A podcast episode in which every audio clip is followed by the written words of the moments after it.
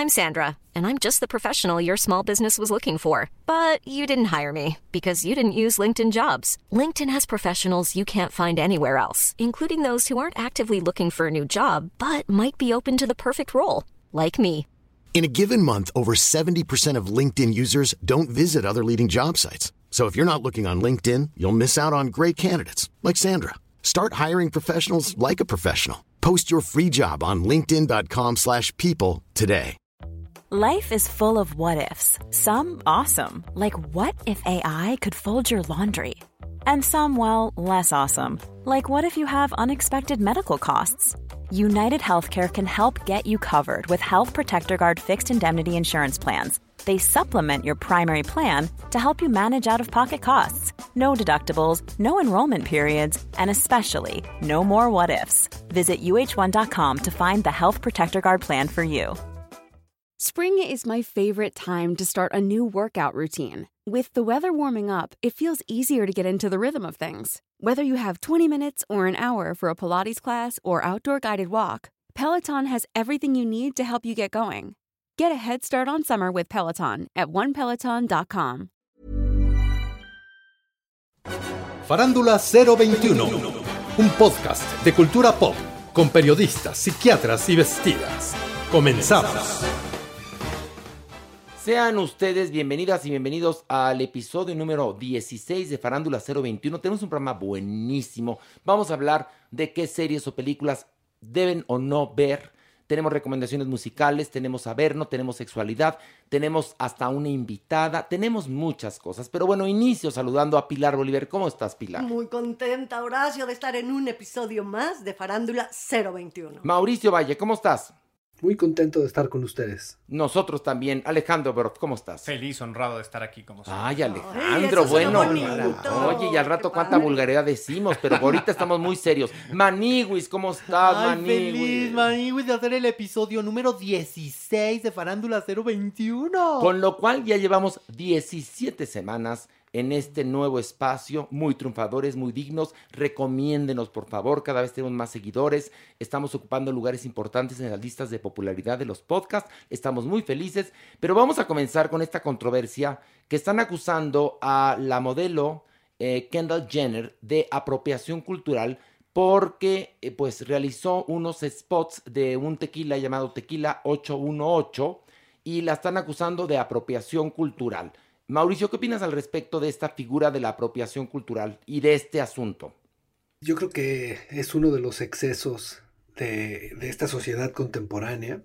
Este, en este caso me parece que el tequila se se cuida solo, tiene una denominación de origen y que esta mujer esté anunciando una marca de tequila con la cual está relacionada y en México no me parece nada malo, me parece bueno que promueva el tequila, me parece bueno que vaya y esté invirtiendo, fabricando, este, empacando, comprando ese tequila en México y vendiéndolo en Estados Unidos. Me parece importante que se generen esos trabajos y ese comercio. En realidad me parece un poco absurdo, me parece que no es la primera persona norteamericana en, en vender su propio tequila en Estados Unidos eh, y, me parece excesivo en realidad, me parece excesivo. Sí, estoy totalmente de acuerdo contigo, Mau. Yo vi y volví a ver los spots comerciales de esta mujer y de verdad, para nada, no siento de hecho lo mexicano o el estilo mexicano que usa en su vestir es totalmente apropiado, no hay una exageración, es de buen gusto, es una camisa como de cambaya de algodón y luego sale con una chamarra de mezclilla larga. No le veo por ningún lado, eh, eh, o sea, la, esta A ver, lo- apropiación. Lo que pasa es que la mula no era arisca, los palos la hicieron. Es decir, ¿cuántas veces nos han robado a los mexicanos cosas, tradiciones, eh, eh, eh, diseños? ¿Cuántas veces no han hecho eso con nosotros, señores? Perdón. Entonces, ahora sí que aplica el dicho, como lo dije, la mula no era arisca, los palos la hicieron. Pero creo que faltan argumentos sólidos y además argumentos inteligentes. Por ejemplo, hay una crítica inclusive de en la copa en la que bebe. Dicen que es una copa de coñac. En muchos restaurantes de los mejores del mundo, el tequila se sirve justamente en esa copa. No en tiene por qué, claro, por qué ser un tequilero. Entonces, como bien dice Mao, eh, pues llega tarde esta queja, que además es torpe. ¿Por qué? Porque hay muchas celebridades. Está George Clooney, está eh, Justin Timberlake.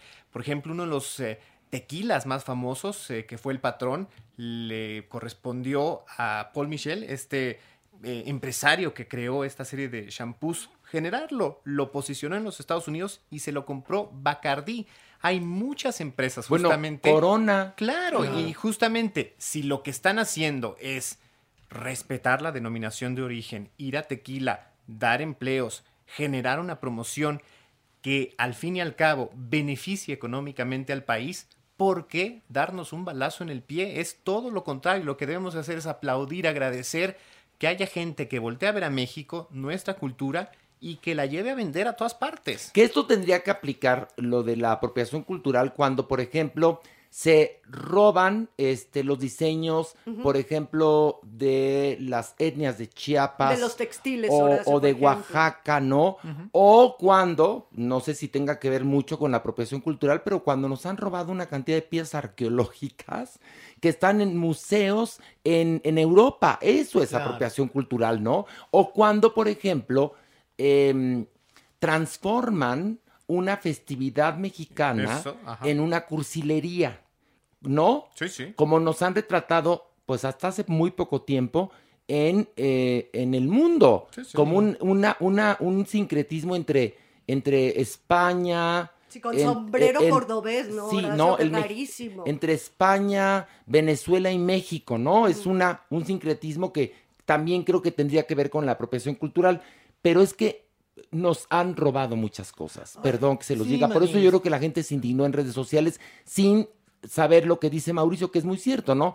El tequila tiene denominación de origen, por lo cual está protegido. Sí, y saber qué quieres decir. Yo entiendo que la mula no era arisca como lo dices, pero es que esto ya se pasó. En este siglo XXI nada nos acomoda, Maniguis. Nada, nada. Y esto parece ser como si fuera una envidia una envidia de esta mujer, joven, bella, exitosa, pero además millonaria. Pero entonces, o sea, ¿qué, Maywis? ¿Por qué no?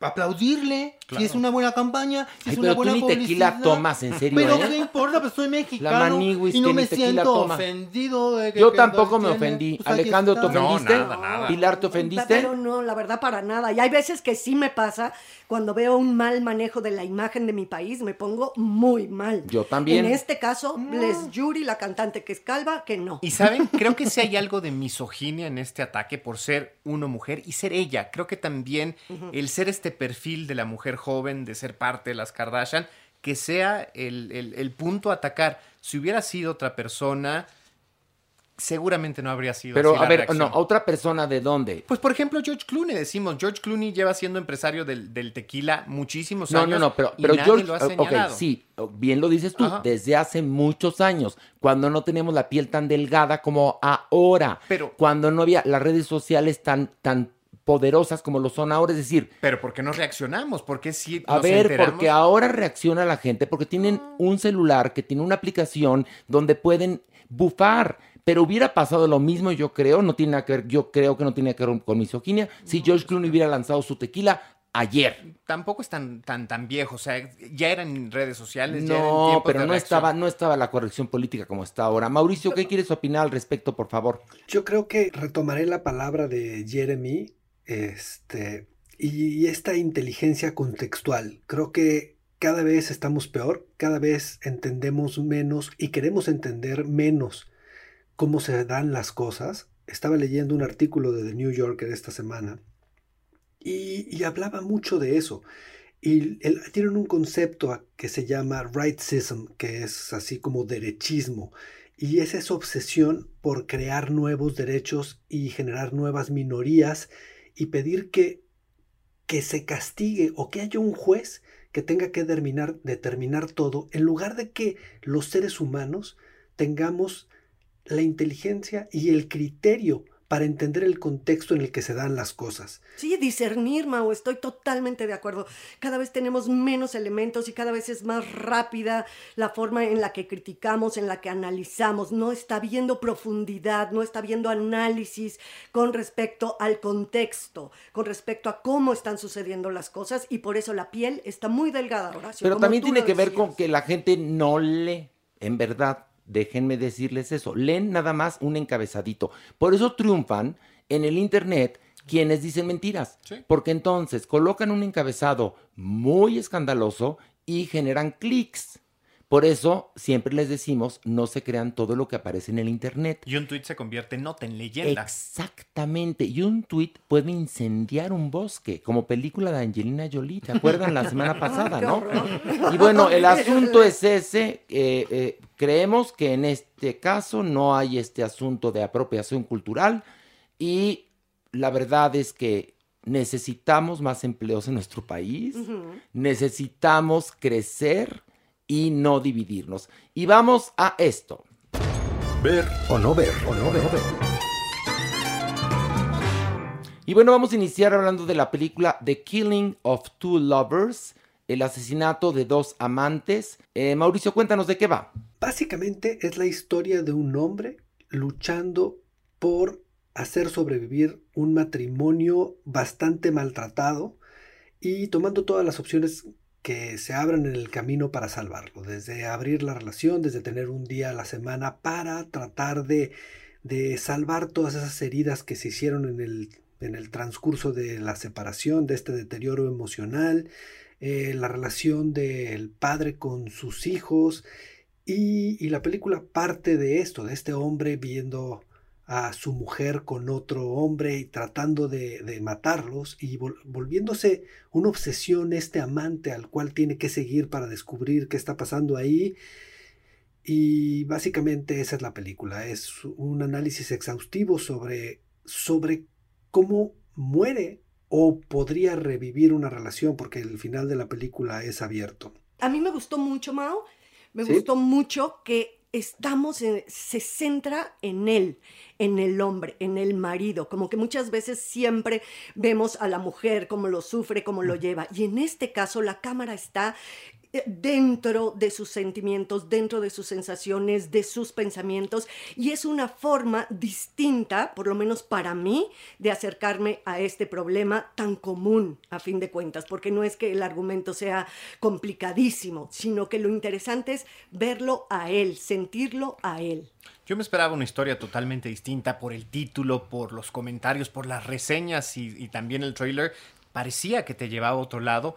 Es realmente sorprendente cómo esta historia tan personal, pero que además lleva eh, las historias de los otros eh, actores, es decir, de la esposa, de los hijos, cómo cada quien lleva este duelo, esta separación de una psicología y de un entendimiento muy distinto.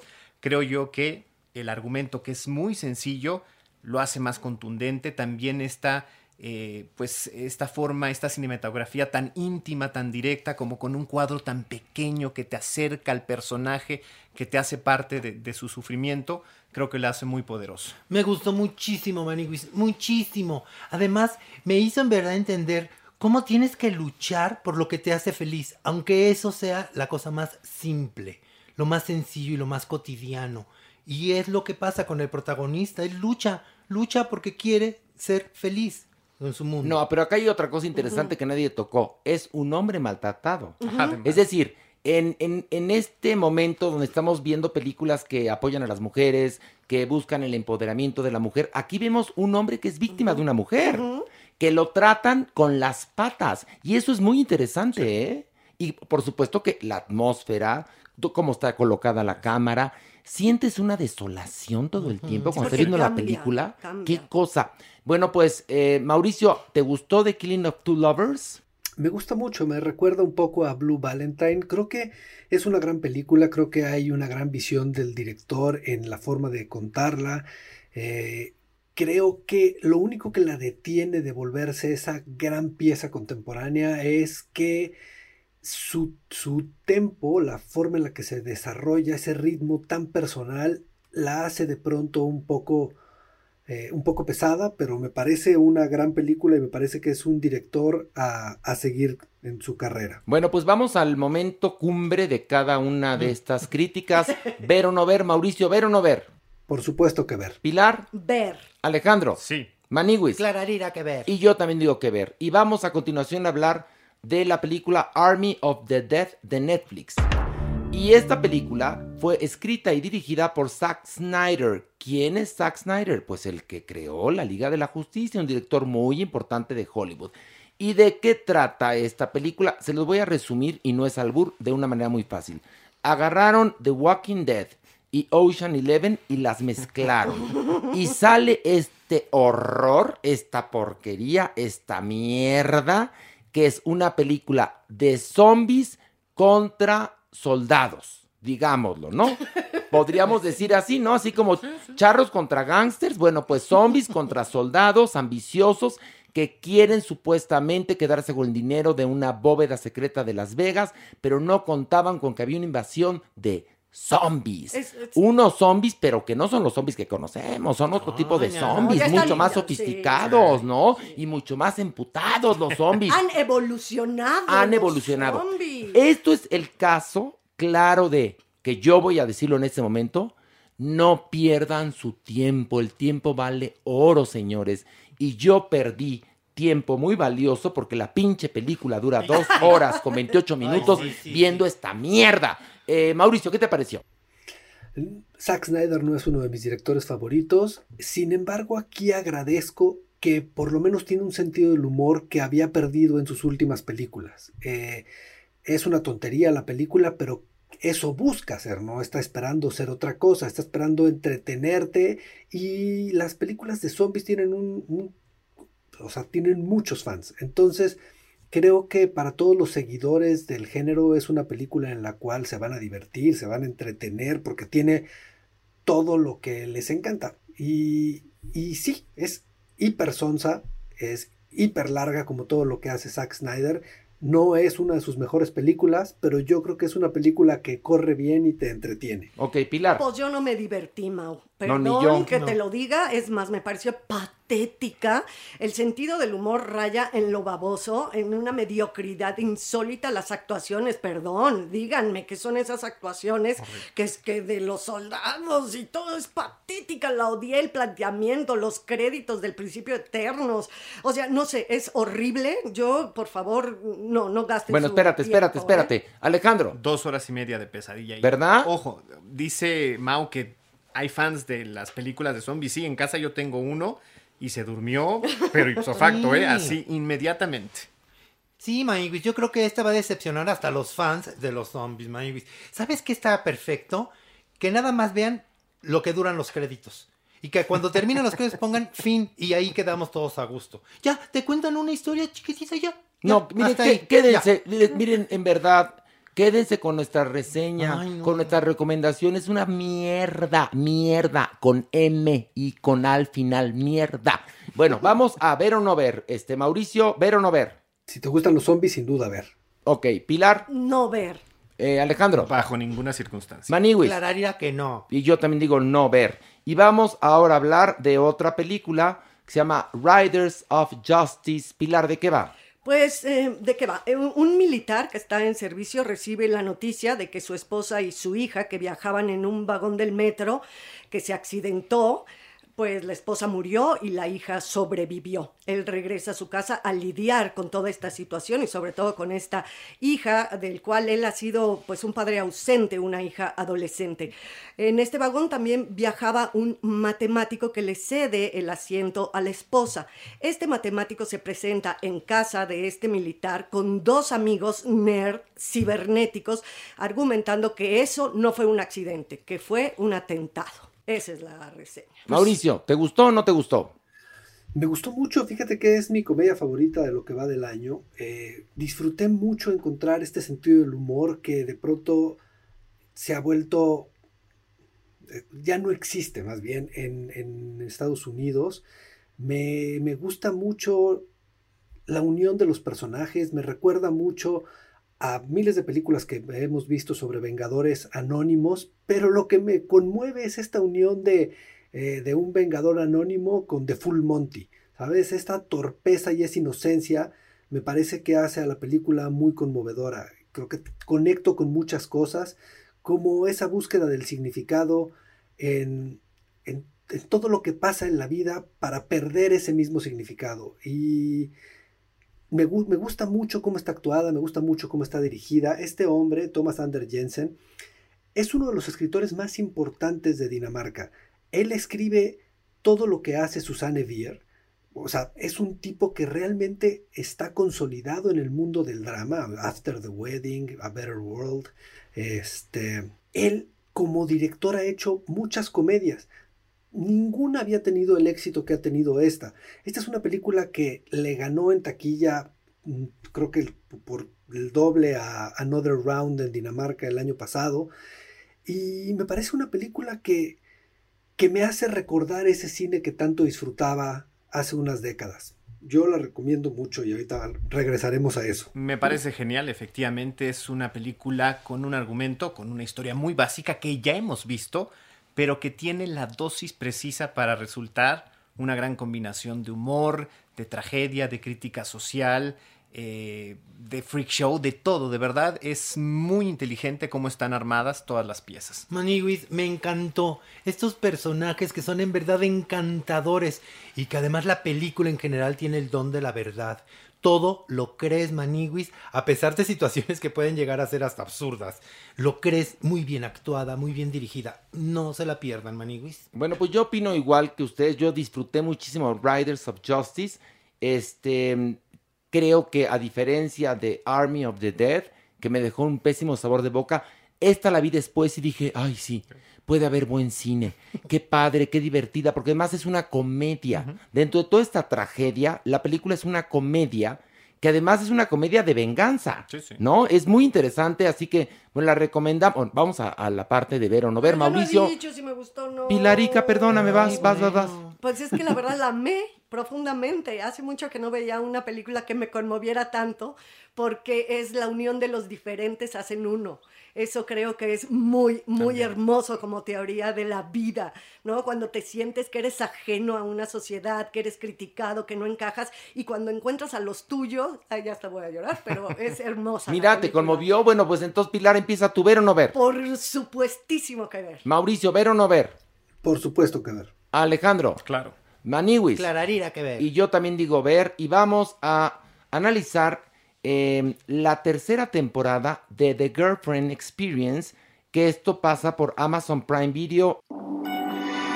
Mauricio, cuéntanos de qué va esta tercera temporada. Bueno, rara vez estamos regresando con temporadas a, a, las series, pero creo que esta serie se ha vuelto una excepción y volvemos a ella porque es una de las pocas series que se ha reinventado temporada a temporada. Y en esta ocasión, bueno, la, la, guía evidentemente es la prostitución y eh, en, este, en esta ocasión hay una mezcla muy interesante entre esta mujer que es una prostituta, pero el uso de los clientes para la venta de información hacia la inteligencia artificial. Eh, creo que es un tema que, cada vez es, más presente, no solamente en la ficción, en, en, el mundo y en la vida, y me parece muy interesante esa forma que está usando cualquier empresa para recolectar la inteligencia. Y, me parece que la prostitución tiene una esquina bastante perversa en ese sentido que no la, no la vi venir. No estaba esperando encontrar eso en una serie de prostitución y me sorprendió mucho y me parece que han sabido reinventarse y me parece que esta tercera temporada, después de que la primera fue muy buena, la segunda no fue tan afortunada, esta tercera se reivindica y nos hace tener esperanza de que una serie sepa, sepa encontrar un nuevo camino y levantarse en una tercera temporada. Vale muchísimo la pena. A mí me gustó mucho cómo evoluciona, evoluciona esta, esta serie, ¿no? Porque, porque la primera temporada, argumentalmente es casi lo mismo, ¿no? Pero el tratamiento de cada una es muy diferente. Ha evolucionado, creo que es mucho más complejo el acercamiento y todo el análisis que esta mujer va haciendo para todo su estudio neurocibernético es muy, muy buena. La chava es muy enigmática, es muy buena actriz, también me gustó mucho y creo que está bastante potente la serie para verlo. Que para los que no saben lo que es eh, The Girlfriend Experience, es un término que se utiliza mucho en entre las personas que dan eh, servicio sexual. Entre los sexos servidores y las sexos servidoras existe la posibilidad de tener la experiencia del novio o de la novia. Eh, porque bueno, en la primera temporada, que, que además a mí me encantó, es esta chica que les ofrece a los clientes la experiencia de no únicamente tener coito, sino de sentirse amados, que es lo que mucha gente busca. Y de ahí viene el título de esta serie de The Girlfriend Experience. Este Alejandro, ¿qué te pareció? Me gusta, no es la serie que más me cautiva, pero creo que es muy efectiva, eh, tiene muchos aciertos, se, se ve actual, se ve contemporánea, se ve muy inteligente sobre todo para este perfil de mujer que está evolucionando y dando o, o poniendo, imponiendo la agenda. ¿No te gustó? Sí, sí me gustó. Creo Pues no, que- como que no te gustó, si te gustó, no entendí. No, sí me gustó, no es mi serie favorita. Ok. Tiene muchos aciertos, entre ellos su actualidad. Mira, tiene algo bueno, ¿no, Mauricio? Que la puedes entender este, sin ningún problema, agarrando la primera temporada Sí, o la sí, tercera o la segunda. O sea, Sí. no hay problema. Es como un poco el American Horror Story, que la puedes agarrar en cualquier temporada y la puedes es- entender perfectamente. No necesitas estar clavado desde el primer capítulo para entender la tercera temporada, ¿no, No, Mauricio? no. Cada, cada temporada habla de algo diferente y termina. No hay ninguna continuidad más que el personaje es una prostituta. Exactamente. Y bueno, pues vamos a pasar al momento de ver o no ver. Mauricio, ¿ver o no ver? Sí, ver, sí, ver. Eh, Pilar. Sí ver, sí ver. Uy, no nos siento muy convencidos. Ay. Alejandro. Sí, ver también. Maniguis, ¿a ti te gustó? Clararina. Ah, entonces di, di lo que quieras. Yo te, te, te humillé. Gracias, no, no, ahora sí. Perdóname. No te preocupes, mira, sí. Dime. Pues es una serie cachonda, Ok. sensual y sexual, Maniwis. Así es que, ver. Sí, pero hay algo que dice Mauricio que es muy importante. La parte sórdida de la prostitución es que es cabrona, ¿eh? Es cabrona, pero, Es cabrona. pero aquí, aquí la serie te la toca de una manera tan elegante que en ningún momento es grotesco o, No, no, o no. majadera, ni muchísimo menos. Pero es fuerte. Es muy fuerte, claro, clararía o Aniwis. Cuando uno eh, interviene en la cachondería, acuérdate que uno no piensa mucho. No, pero además. Y de ahí... pero- no, no, no, pero además piensa, perdón, Pilar, dime. También de dónde provienen estas prostitutas, a fin de cuentas, ¿no? Son estudiantes universitarias, son mujeres exitosas, que ta- a- a- eso es lo que yo me cuestioné. ¿Por qué? ¿Qué ambición tienen en la vida o qué perversión tienen en la vida para meterse a la prostitución? Puesto que son mujeres bastante, pues que no necesitarían esta profesión. No, pues sí la necesitan porque por ello la buscan. No, ya, por eso era, la- era la- lo y, que me y cuestioné. hay algo que es muy, muy fuerte. De estas personas que trabajan en el sexo servicio, hombres y mujeres, ¿cuántos secretos guardan? Claro. ¿Y qué, y qué eh, facilidad tienen para, como lo vemos en esta tercera temporada, para, pues, para sacar secretos y, y- y Y hacer negocio de eso? Sí. es muy fuerte, ¿eh? Es muy fuerte. Yo le pediría a los sexo servidoras y las sexo servidoras que nos escuchan que sí sean como los curas. Secreto de confesión. Sí. Porque no pueden andar revelando con quienes anduvieron cogiendo. ¿En serio? Eso se llama ética. Ética Maniwis. Pues básica. hay que tener ética. Profesional. Y, aquí en esta serie de Girlfriend Experience, pues no tienen mucha ética, por lo menos en esta tercera temporada. Mauricio, entonces tú dijiste ver. Alejandro Sí, dijo ver. Pilar dijo ver. La Maniwis Clararía que ver. y yo digo ver. Y damas y caballeros, vamos a esto. Del pink al punk. Y está con nosotros el consentido Mario Lafontaine. ¡Bravo! Eh, Te Muchas queremos, gracias. Te yo queremos. más, yo más, mis vidas. ¿Estás contento? Muy contento. Por Pues por siempre que vengo aquí me encuentro con una familia de más de 20 años y pues bueno, eso es... Sí nos da gusto feliz. vernos, sí nos queremos. Y además, como dice Mauricio Valle, Magis La Fontaine está en su mejor momento, está en su punto de ebullición. Sí, es cierto. Y bueno, Totalmente. tenemos dos álbumes para analizar. El álbum de San Vincent, titulado Daddy's Home, y el más reciente álbum de Bonnie M, eh, titulado Rasputin, Lover of the Russian Queen. Y comenzamos con cuál, Mario. Eh, yo creo que St. Vincent estaría bien. Vamos con San Vincent, por favor.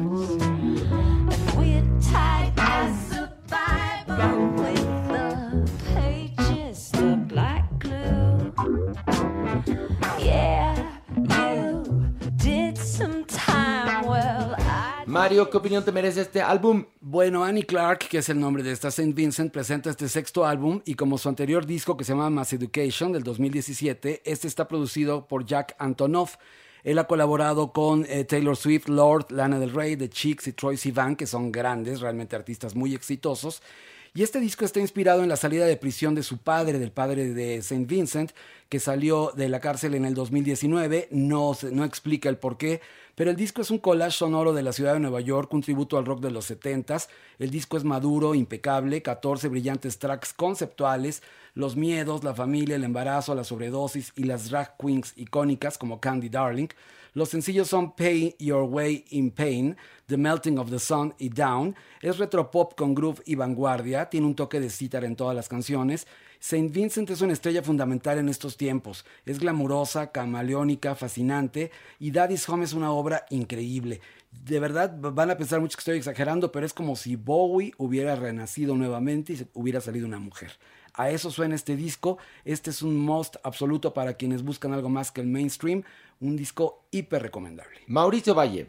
Me encanta. A mí el disco pasado me gustó muchísimo y en verdad me parece que lo que está haciendo aquí es sorprendente. Me encanta este nuevo sonido, me encanta su presencia dentro del mundo de la música. Me parece que cada vez está mejor. Es un discazazazo. Más que interesante. O sea, es alucinante lo que esta mujer está haciendo.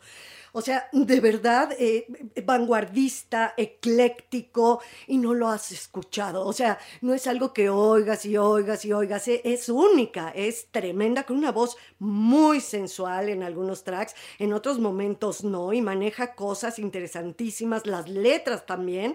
A mí me encantó porque hace mucho que no oí algo interesantísimo, diferente. ¿Saben qué pasa? Les voy a comentar algo a ustedes que nos escuchan en este podcast. Llevamos, eh, bueno, pues ya vamos, estuvimos a punto de cumplir 11 años Sí. de Farándula 40. ¿Se imaginan la cantidad de series, películas, programas, obras, libros y discos que hemos escuchado? Hay un punto en el cual se te llena el disco duro. Y entonces te suena muy parecido un artista a otro cuando realmente, este, pues se parecen. Y, y entonces como que dices, ay, ay, ay". pero cuando llega algo diferente, que es refrescante, te quedas como, "Oh, qué gusto. Y esto me pasó a mí con este álbum. Fue algo totalmente diferente y por supuesto con calidad, que yo ya estaba muy aburrido de lo mismo. Y la verdad me gustó muchísimo. Eh, vote no merece voto. ¿Estamos de acuerdo? Y vamos a escuchar el regreso, porque es regreso esto. Eh, Ahorita te voy a Es un- explicar. ok, vamos a escuchar a Bonnie M con esto, por favor.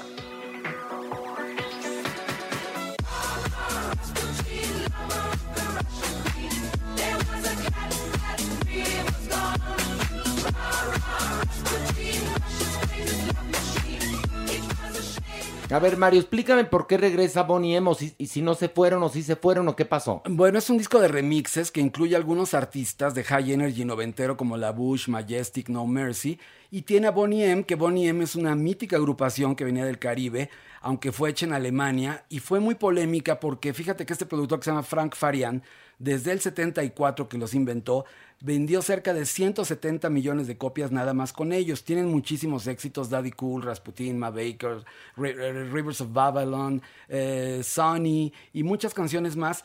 Lo que sí está un poco chafa es que él también estaba detrás de otros artistas que fueron acusados de plagio, como Milli Vanilli, como Mother Talking. Entonces, aquí hay una historia obscura, ya desapareció el cantante, eh, Bobby Farrell, pero él dejó el grupo en algún momento porque quería hacer una carrera de solista cuando era un playbackero. Cuando Oye, pero a ver, una cosa, esta canción de Rasputin la están tocando muchísimo. Exactamente. La oyes en todos lados. Está muy payoleada. Exacto, es la tendencia ¿Todavía absoluta. existe Bonnie M? Eh, no, no existe porque murió hace bastantes años Bobby Farrell, pero sí existe. ¿Pero existe que el- alguno que estuvo en el grupo? El dueño, sí, las tres chicas. Pues ahí está. Aunque estas grabaciones son las antiguas, nada más que. No, yo sé que son remixes, escuché Exacto, el disco. exacto. Pero, pero yo pensaba que, que ellos iban a hacer alguna gira o alguna cosa así por esto. Puede ser. Porque Pues puede ser, porque Acuérdate es- que hay muchos artistas One Hit Wonders y estos no son One Hit Wonders que hacen sus caravanas, bueno, cuando se podía. Bueno, ya se va a volver a poder. Este, sus caravanas de como tipo los 90 Pop Tour. Haz de Exactamente. cuenta, Eso es tal cual. Este es como el papá de Luis de Llano y de Pedro Damián. Ándale, haz de cuenta. es eso. Y bueno, estas remezclas con aquel exitoso sonido popular en algunos momentos son necesarios y en otros son absolutamente innecesarios, a menos que amen los gustos culposos. Porque todos conocemos las canciones estas como Rasputin, como Daddy Cool, y sí te, te hacen bailar, pero hay un rollo detrás bastante oportunista. Me parece que habiendo tantas cosas nuevas tan interesantes, es retomar este eurodisco que sí está en boga y sí es un sonido que puede considerarse vigente, pero creo que Bonnie M es un grupo cutre de culto. Ok, eh, Mauricio Valle, ¿qué te pareció este disco de- del regreso, digamos, de Bonnie M? Pues eso, muy cutre, pero yo sí tengo ese, ese gusto culposo, ¿eh? O sea, yo sí lo puedo disfrutar por, por eso, por naco. Ok, a ti, te, a ti te gustó. A ti te gustó. Muy bien. Me parece muy bien, Mauricio. Aquí se respetan las opiniones y los gustos de todos. Pilar Bolívar. Pues yo como si estuviera oyendo Radio Universal. O sea, todas son como puras cosas, co- sí, como esa música que ya nada más la escuchas cuando tienes la conciencia, las ganas de escucharla. Nada nuevo, no me produjo nada los mix estos musicales, ¿no? Esta- estas diferencias musicales que nunca las escuché en realidad. Yo nada más es ra, ra, Rasputin. No, pero por ejemplo, de, la- las canciones que están en este álbum, ninguna te remitió a tu Todas. adolescencia. Me quería así. poner, ya sabes, el pantalón de licra, ya, eh, así amarillo fosforescente. Ok. Pues obviamente fue la época en la que yo más iba a las discotecas a bailonguear. Eso sí, pero como música, algo que a mí me prenda ahorita, la Lo que pasa es que no. sí parece en verdad que el, el que vendía jugo de hits fue el que hizo este la remasterización Totalmente, de esto, ¿no? Sí, hay un track que, hay un track que es puro jugo de mix. Exactamente, ese es el tache mayor de este disco. Sí. Que la canción esta de Barbara Streisand, que sacaron hace un par de años, que nada más dicen Barbara Streisand, se llama Salsa de Pato, ahora la retoman con un mashup y dentro de esa canción de 15 minutos meten todas estas de, de Daddy Cool, de Ma Baker, todas estas canciones. Y sí me parece muy, muy, muy oportunista. No dudo que la nostalgia venda, digo, lo sabemos perfectamente, pero creo, eh, a mi gusto, es un disco Yo- que representa... Yo, por ejemplo, si en el remoto hipotético caso que fuera fan de Bonnie M, mejor me compro un disco compilatorio de sus éxitos como, como estaban en los Exactamente, 70, Claro, ¿no? claro, claro. Así que que chinguen a su madre, no, no es cierto. bueno, eh, eh, ¿vote o no? ¿Mario? Pues este, no, realmente no, porque me gana la nostalgia. Hay canciones que me gustan. Mario, pero antes de entrar a la que me dijiste, ¿va a haber vote hoy? Es que ahora que Mauricio ah, hizo ese comentario me parece muy interesante porque todos tenemos un lado medio cutre y hay alguna canción y aquí es una Pero Mario, qué temperamental, en No, serio. no, no, es qué que- bueno que no eres juez. Verdi, qué en bueno. serio, entonces, primero, pero que me dijo antes de entrar a la cabina, hoy va a haber un disco que se va a ir al bote. Dije, ¿cuál será? No, yo sabía que Bueno, entre muchas cosas que me has enseñado, me has enseñado a ser honesto. Así es que por mí, vote. Entonces, sí, vote entonces, ya volvió cambiaste. a cambiar. Ya no está bien, cambiar. pero es de sabios recapacitar. Claro. Bueno, yo no quiso obligarte. No, ¿eh? no, no, pero tienes toda la razón. Sí, ¿Tú para quieres mí- que vote? Ok. Sí, sí. Mauricio, ¿vote o no? Por mí que se vaya al bote no me deja de gustar, ¿eh? Mauricio, pero cuando se va al bote es que no nos gusta. O sea, pero tú, tú, tú, dices no vote. No, yo digo, pu- puedes tirarlo porque sé que es una, una cochinería, pero no, no me deja de gustar por eso. Bien. Claro, al bote que se vaya Frank Farian por andar poniendo farsantes en todos sus proyectos. Ok, Pilar. Este, este disco sí, al bote, no los éxitos de Bonnie M. Muy bien. Mira, yo pienso como Pilar, este disco al bote, no los éxitos de Bonnie M. Exactamente. Así que, pues por mayoría, mi vida, por favor, ahí está, bote, Bote. fresco bote. Y tenemos un lanzamiento, que un lanzamiento siempre es en positivo, en bonito. Nunca vamos a presentar en esta, en esta parte de la sección de Mario un lanzamiento que sea deleznable. Y tenemos un lanzamiento de el ídolo de Magic LaFontaine, que es Elton John, con It's a Sin. Por favor.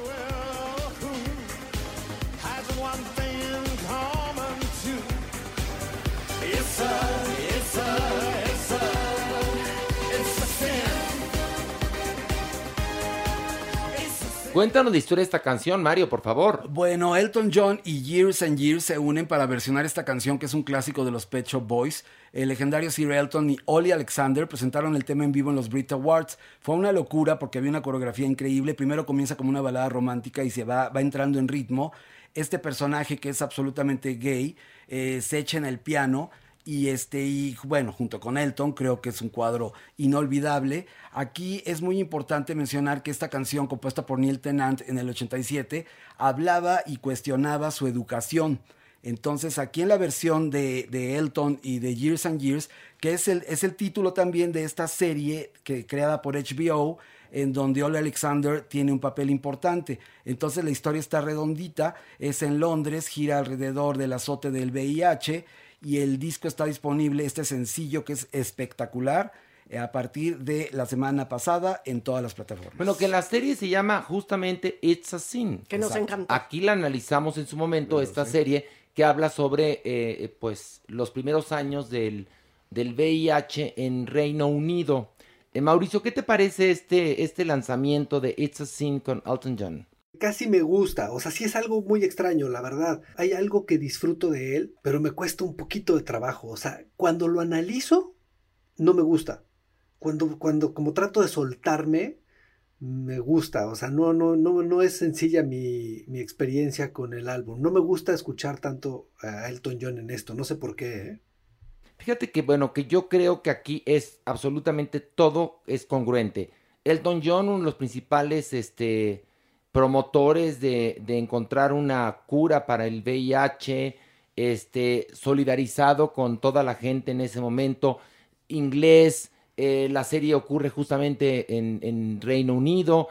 Creo que me parece que es un lanzamiento congruente, es mi muy humilde opinión, Pilar. A mí me gusta muchísimo, de verdad me emociona, me prende, me pone y creo que es algo que, y que, que te lo transmite muy bien la música, es un tanto heráldica, sí es muy festiva, es fuerte, tiene su punch, ¿no? Un beat muy interesante, a mí sí me gustó. Definitivamente ya está más padre que haga esto a que haga las Ay, incursiones con el K-pop, con BTS y con otras bandas que ahí sí no tienen Que me hubiera gustado a mí muchísimo que aquí hubieran incluido a mi Cher. A Cher. Es que de repente te ¿Verdad? suena, sí, yo, yo Sí. también lo relaciono con Que mi- también mi eh, Cher. es la época también de, de, de, de, de- de grandes éxitos de Cher. La época de, de, pues estos, que es? son principios de los 80, ¿no? Eh, fin- finales y principios de los noventas, de la Cher ya de Believe. La Cher No, no, no, no, no, la serie, Mario. Ah, la, la serie. serie. no la has visto, pero la serie, no, no. ah, la serie eh, empieza a principios de la década de los 80 o quizás finales de los Es 70, ¿no? finales de los 70, Horacio, sí, finales de los totalmente. 70. Bueno, vamos a un corte y regresamos con mucho más aquí en Parándula 021.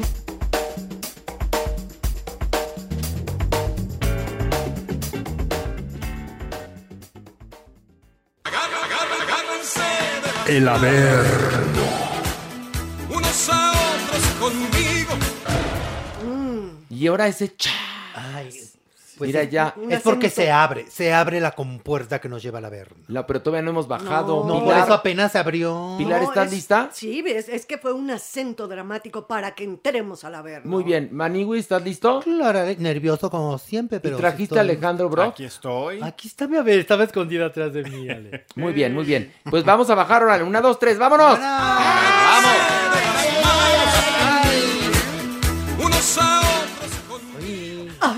Mira, entonces, esta es la alcaldía de Tlalpan. ¿Tú eres tlalpense o tlalpeño, diablillo? ¿Qué eres? Tlalpeño. No, eres tlalp... Ay, muchachos, ¿cómo están? Hola, qué gusto tenerlos aquí. ¡Qué sorpresita! Ay, Doña Nini, qué Claro. hipócrita es ¿Por usted. qué? ¿eh? ya sabía que íbamos a bajar. no, se los vi llegar. Que déjeme estaba decirle esperando. una cosa, que han llegado muchas ilustraciones del diablillo y vamos a elegir las más bonitas para subirlas a redes sociales porque la gente verdaderamente adora al diablillo. No le vaya a quitar su puesto. No podía ser de Nini. otra manera. ¿Por qué? Porque es una estrella que yo he puesto en el firmamento, el Es diablillo. Eso es cierto. verdad. Perdónenme. Sí, es ¿Qué hubo? Sí. Y tú agradece, tlalpeño. Agradece. Nunca lo voy a negar. Estoy aquí por la doña Nini. Ándale. Usted Es- lo inventó, doña. Mira nada más. Está apoyando más al diablillo que lo que apoyó en su carrera a su hijo. Por supuesto que no. Sí. A ¿Usted no lo apoyó? Yo lo apoyaba. ¿No lo apoyó? Contra la pared y le pegaba. Claro que sí. Por supuesto que sí. Yo lo apoyé muchísimo y le ayudé y, y- y como a, a caminar y no camines así como, como, como este Broft. No, así no se camina uno y aprieta por favor y, y Quítate mis, quítate mis tacones. Quítate esos tubos. Y la verdad es que me divertí mucho con esa muñequita. Ay, doña. Pero qué Quique está en el cielo y usted en el averno para que vea Lo que son las cosas, que para que lo veas. que son las cosas, ¿ya ve? Tú Doña tienes Nini? oportunidad, Larailo. Puedes irte todavía al cielo. Estás aquí Yo de me visita. voy a ir directamente al cielo. Ay, ¿Cómo Maniwis, sabes? lo dudo, ¿eh? Tampoco Ah. Te voy a decir una cosa, la Biblia, la Biblia está, está muy clara en que los sodomitas no vamos a ir al cielo, ¿eh? No, se lo sí. aviso, Tú se que- lo aviso, tú que- doñinini. No, bueno, tú que yaces Vamos con otros estar aquí señores, con usted. no puedes subir al cielo. ¿Por qué? Porque tú yaces con otros señores. Y dice la Biblia, y se verán cosas peores. Es cierto. Ah, yo quiero tener Maniwis, tú eres sodomita, yo soy sodomita, Brof es sodomita. Yo voy al cielo. No, no es cierto. Yo sí voy a ir al cielo. No. señores a ti también te han No, sodomizado. no, no, no. Por No, favor, no, no. Ay, te sí, han no, no. dejado la cabecera en la frente. ¿Cómo no? Del órale, pum, por allá no, fue a dar. no, no, no. Claro que sí, ahora Bueno, sí, resulta. acu- acuérdate de Tlalpan, mi amor. ¿Y tú qué Y eres? de la avenida. ¿De, de qué alcaldía eres tú? Yo de Coyoacán. Ah, mira, muy es coyoacanense. A una cuadra Tú, de Tlalpan. Horacio. Yo soy ¿De la, alcaldía? de la delegación Cuau. Alcaldía. No, Cuauhtémoc. alcaldía. No, yo todavía les digo delegación. Muy bien, muy tú muy mal. bien. Alcaldía ¿por qué? Cuauhtémoc, ¿qué? Muy- tú muy bien, está muy bien, sí, sí. sí, muy bien. ¿Tú, ¿Tú? Jota, de dónde eres? Soy maderense. Ay. Maderense. ¿Que te gusta el madero? No, que le gusta el palo, el palo, Le el palo. gusta el palo. Eso es. Madero. de Gustavo Madero. Pero, pero ahora que, que me fui a vacunar, dijeron, bienvenidos maderenses. Y todos nos volteamos a ver. Ay, tú ahora somos maderenses. ¿Y tú de qué alcaldía eres? De la Benito Juárez. Fíjate nada más, qué diversas Entonces yo soy cuatemochas. Tú eres cuatebochas. Yo soy cuatemochas. Yo coyote. Exactamente. Tú eres soy coyote. Tú eres coyote, tú Alejandro. ¿qué? Juarense. Juarense. Y a ti, eh, Maderense. Palero. Palera. ¿Y usted, Yo vivo abajo de la alcaldía de Tlalpan. Más o menos este es el No es radio. cierto, usted- este es el radio, es que tú no sabes. tiene- tú ni sabes. alcaldía. Aquí en el tú ni Averno no hay sabes. alcaldía. Yo dije que estoy debajo de la alcaldía de Tlalpan. Esos son los dinamos. No, no, la doñinini, la doñinini vivía abajo de la delegación Miguel Hidalgo. Exacto. Exactamente, pero ¿qué crees? Se movió todo. Se movió todo. Se movió todo. Entonces, Con yo estoy tanto temblor. Exactamente. Tiene razón, Y los socavones, los tenemos que andar ahí cuidando de los socavones. Pero bueno, que los trae por aquí. Ay, Bueno, pues, no, pues platicar, doña. platicar aquí, doña Nomás, Nini. echar aquí desmadre. sí- no, sí tenemos nota de la verga. Cállate, Por favor, vamos a bajar. Vamos a sacar los bombones y aquí asamos No, y ya. no, doña Nini. Vamos a dar notas del Averno. Vamos a Ok, bajar. vámonos. Agárrense de las manos, unos a otros con Ay, nota preciosa. ¿Qué, qué, qué? Cuéntanos, Ya cuéntanos. se nos casó por la iglesia el Canelo Álvarez y Fernanda Gómez. Mira tú. Sí, recuerdan que la semana pasada se casaron por el civil, ahora este fin de semana por la iglesia, en la catedral de Guadalajara.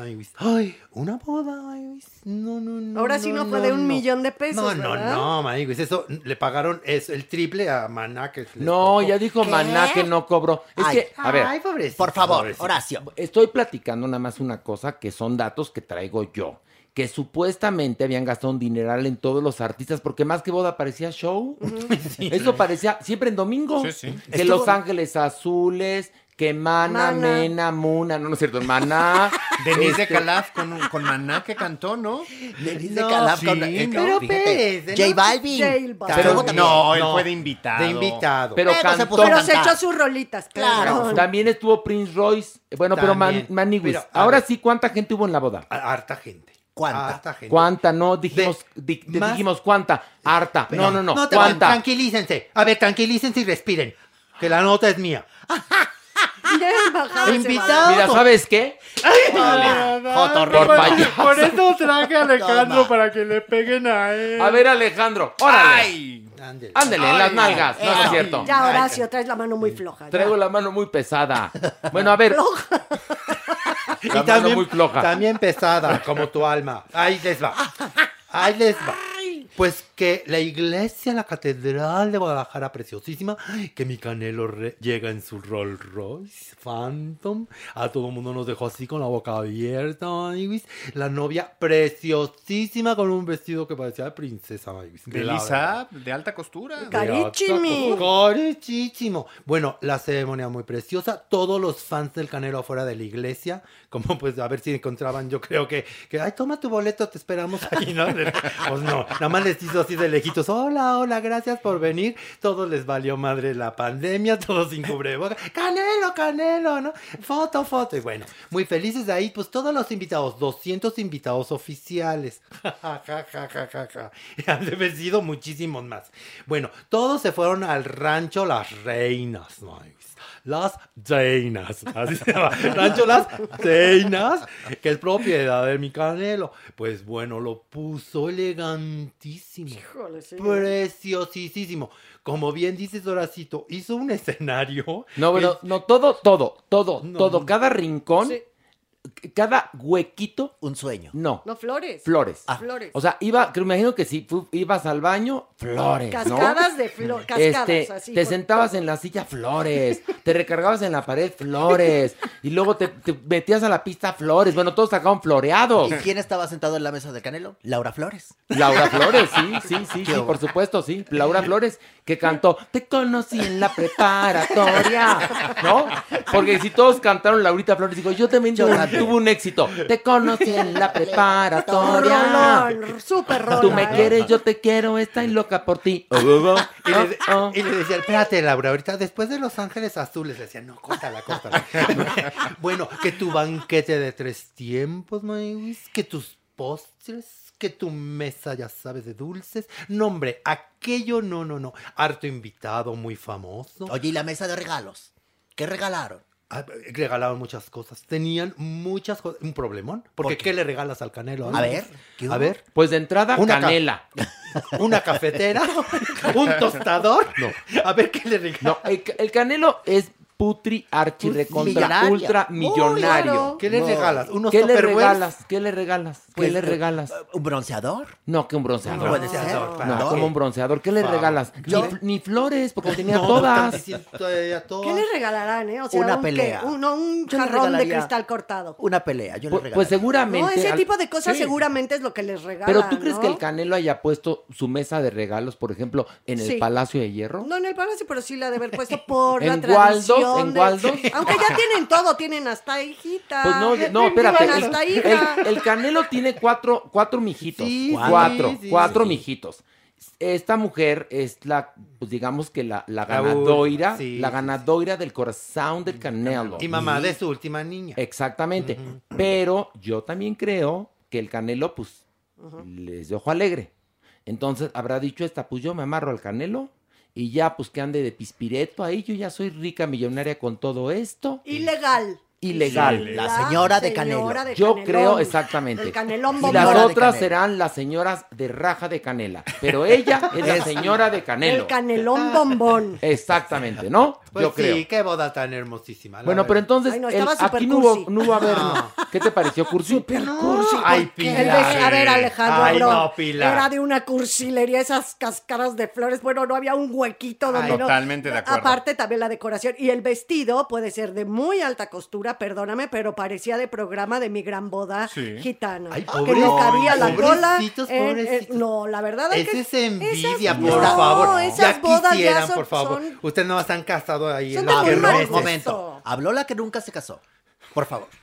Bueno, ¿Estamos ciertas o no en esta mesa? Sí, ¿Sí o no? sí. Qué perra, doña Ni perra ni nada. ¿y eso qué? Pero aquí Por nadie... decisión, Perra ni nada. por ¿Tú qué vas a saber de bodas, mi amor? Yo que sí tuve unas bodas sin Jorge Negrete y con el flaco de oro y... Por favor. Oiga, pero espérese, ¿qué le hace ¿Qué? pensar que Pilar no se va a casar algún día? Ni tú te vas sí. a casar, horrenda criatura, tampoco. ¿Y Tengo esperanzas. Ay, Tengo esperanzas. Quiero mandar un No, fuerte mi amor, saludo. eso no va a parecer boda, va a parecer misa de saludo. cuerpo presente, por favor.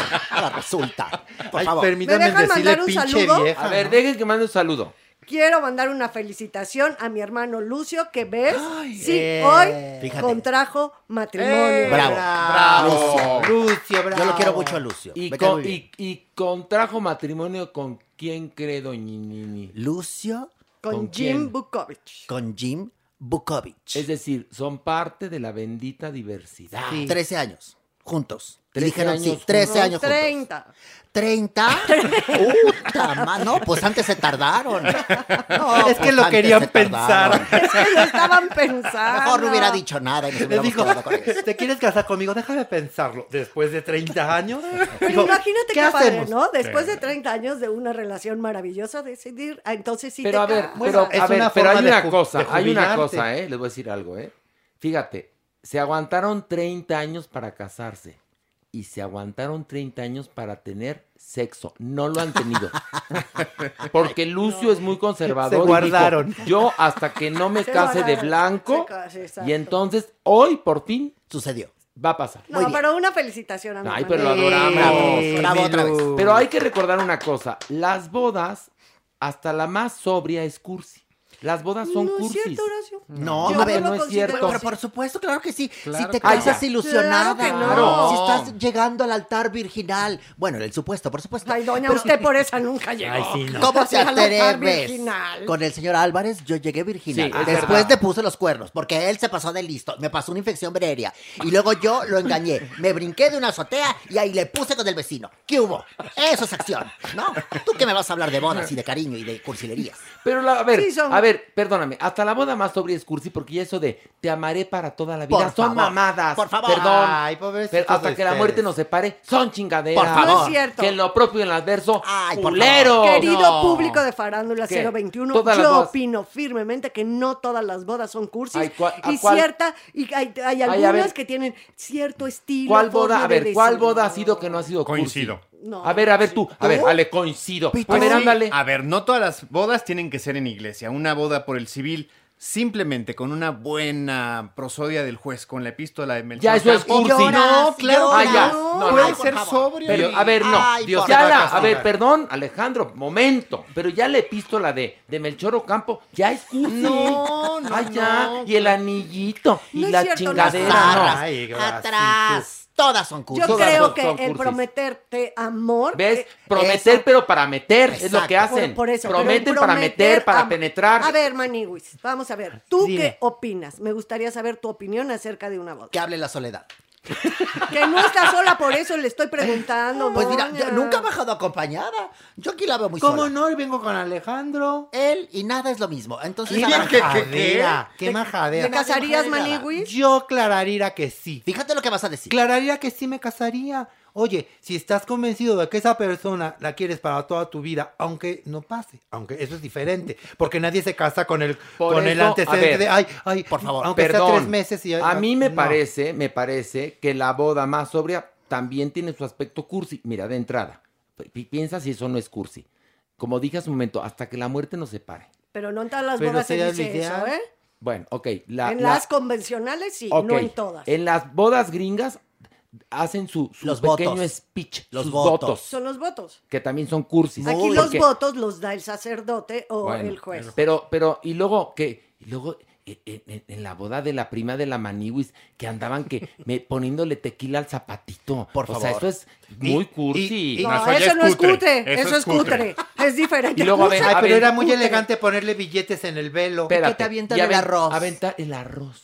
Claro Por que favor. no, eso es un ritual, es una tradición. Asquerosa, no, perdóname, Desde el asquerosa. prin- A ver, A ver, perdón, el, el otro día desde fui el una boda gay yo y aventaban arroz con popotes. Ah, pero eso, eso me gusta porque es una variación del rito que viene del mito. Arroz con leche. Arroz con popote. Muy bien. Se aventaban Es que- Coca-Cola Pero, ¿sabes cucharadas. por qué aventaban No. el arroz? Porque ahora ya no avientan arroz, la verdad, ya no lo ¿Por qué permiten. aventaban? Porque es la abundancia. Te está deseando tus invitados que seas.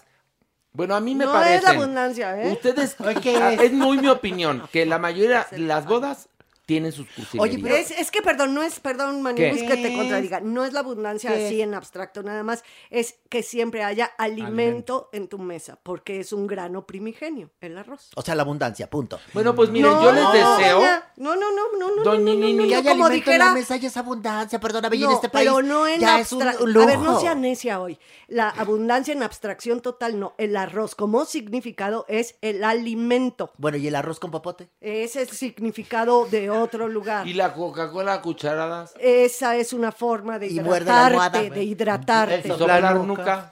Bueno, es una forma de refrescarte. El rascar vértebras por dentro. Es una forma de alinear la columna. Que te metan el paraguas, que te lo saquen abierto. El que te empuja en el frijol al segundo piso. Es, es hambruna. Que te, que te duele el mollete.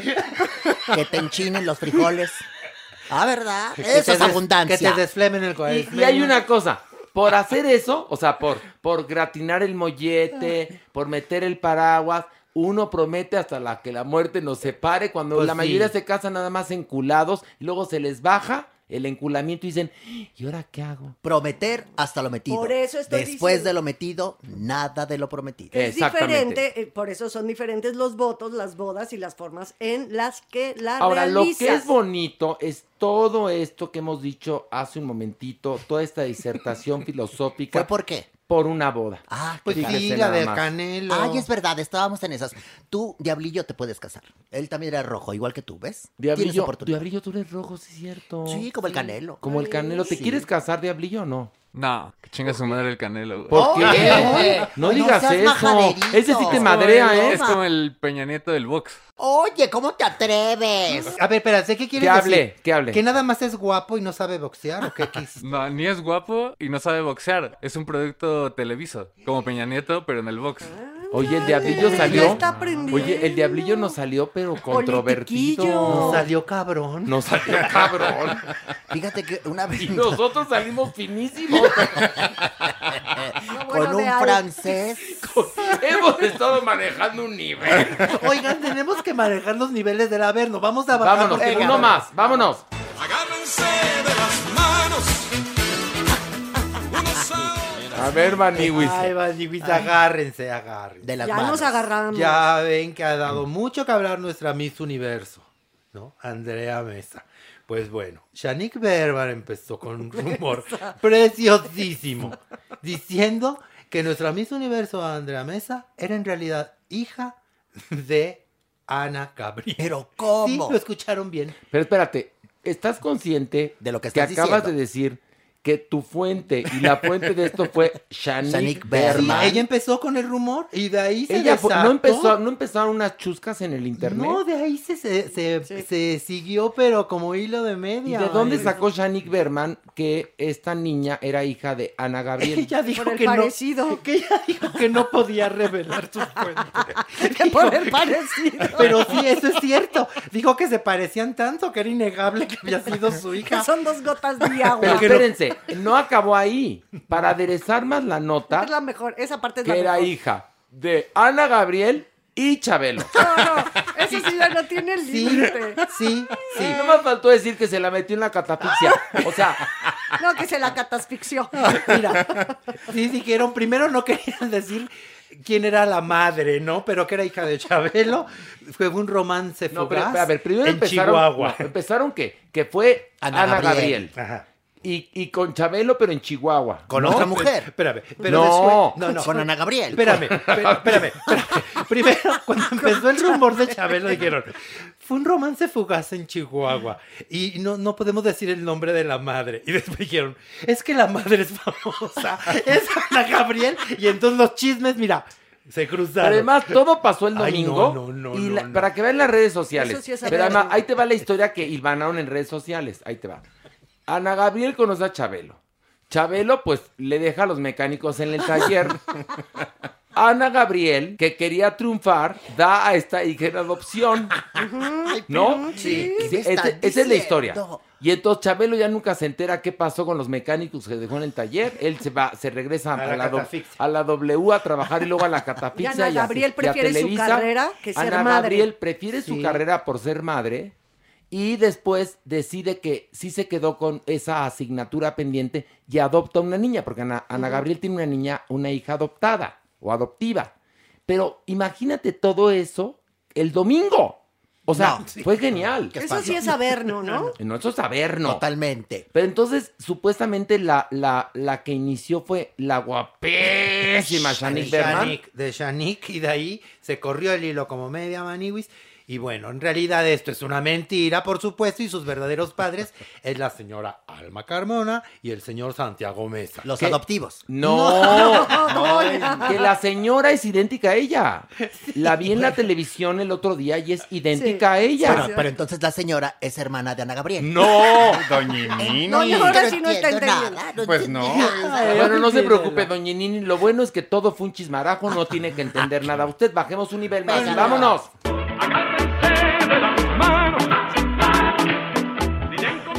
A ritmo de samba. Ay, bien guapachosos. Ay, maniwis.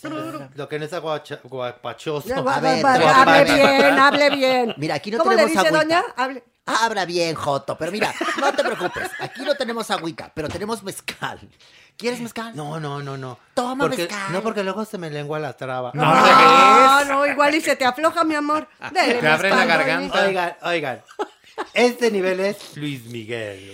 ¿Qué tienes en contra del sol? Oigan, pues fíjense que los periodistas Javier, Le- Javier León No, Herrera pues sí. y Juan Manuel No, Nava- Uy, ¿Por a qué ver, no haz de cuenta que vamos a, vuelve- vamos a empezar, ¿eh? Es que ya me di cuenta. Espérense. chapopote, miren, mi amor. miren, yo voy súper bien, yo- Ah, porque yo escucho sí. el, el podcast. ¿Y quién te yo lo voy, dijo? Yo voy súper bien y ustedes me empiezan a interrumpe y interrumpe. Cállate, y me empieza a tener inseguridad y entonces yo me empiezo a trabar por su A ver, culpa. a ver. Es- re- Stay. respira. respira. Ok. Estoy respirando. Cuéntanos, a ver, yo. cuéntanos este asunto de Luis Miguel. ¿Qué pasó? Pues quieren demandar a la productora que está haciendo la serie. ¿Quiénes? Dos periodistas, Javier León Herrera Ajá. y Juan Manuel Navarro. ¿Y esos quiénes son? ¿De qué o qué? ¿Por Ellos qué? hicieron el libro Oro de Rey. Y también hicieron. No, a ver, Luis es Miguel oro de ley, no es oro No, de rey. Oro de Rey. Ah, sí, muy segura. A es ver la el co- libro. A ver, es Aquí la lo traigo ya. continuación. ¿Qué hubo? de- Aquí está el libro. Espérese, doñini. Aquí dice oro de ley. ¿Qué hubo? Oro de Rey. Y esa es la, co- la Oro de continuación Rey. de Luis Miguel, la historia, y de Luis Mi Rey, en donde fue basada la serie biográfica. Ok, pero Entonces, bueno, ¿por bueno. qué me quieren demandar? Ah, porque ellos llegaron a un acuerdo. ¿Qué pacho? Ellos llegaron a un acuerdo con, con la productora y dijeron, Ajá. bueno, tú vas a decir esto hasta aquí y tal. Y ellos se siguieron de filo. No, hombre, métele esto. No, hombre, también di aquello. Y entonces Javier y Juan Manuel dijeron, no, amigos, eso no se vale. Dijimos que no ibas a tocar ese tema en tu serie. Eso lo estamos diciendo nosotros en el libro. Pero si si no, es su no vamos a ver, vida. no vamos a vender el libro. Pero si es la vida de Luis Miguel. Nada, no, nada. Cada vez está peor. Cada Eres un capítulo muy buen más. padre. No, cada capítulo más infame, de verdad. No, ya este Pues sí, último. ya van siete. Siete de ocho, amigos, y no ha pasado nada, como dice Pilar. Cada vez más. Bueno, en este más reciente capítulo pasó que Luis Miguel ya se dio cuenta que su mijita Michelle anda con su amigo, por ejemplo. Eso pasó en este capítulo. Y que la abuelita quería regentear al hermanito de Luis Miguel Sí, para convertirlo en un nuevo Luis Miguel, pero que Luis Miguel, como es piadoso, ya saben que es piadoso, se opone a que el hermano pequeño tenga carrera porque siente que va a ser explotado como fue el explotado por el papá. O sea, pasó eso, nada más, porque Sí. está llena de Ay, paja la No, y serie. también que se, que se fue a vivir la, la muchacha a su casa y le hizo una cena Erika. y no llegó. Ya tengo un, un nuevo nombre para la serie. ¿Cómo? Se llama Luis Miguel o la apología de la infelicidad. Pero ¿saben Ay, qué? Les voy a decir porque, no, les voy a explicar. Yo nunca he conocido una vida, si esto es una biografía, no he conocido una vida de alguien tan infeliz. Infeliz a la hora de coger, infeliz a la hora de cantar, infeliz a la hora de estar con su hermano, infeliz con la abuela, infeliz con el manager, infeliz con la novia. Es que este tío, qué infelicidad. Bueno, pero o sea, ¿qué crees? si hubiera, espérame, nada más acá para acabar mi teoría. Acá, ándale. ¿No? Es que alguien tan infeliz definitivamente era como para que se hubiera suicidado. Pero yo- Porque como lo pintan en la serie, de verdad, no hay un solo momento en que tú veas a este tipo disfrutando alegremente de algo. Pues ¿sabes cómo va a cerrar la temporada?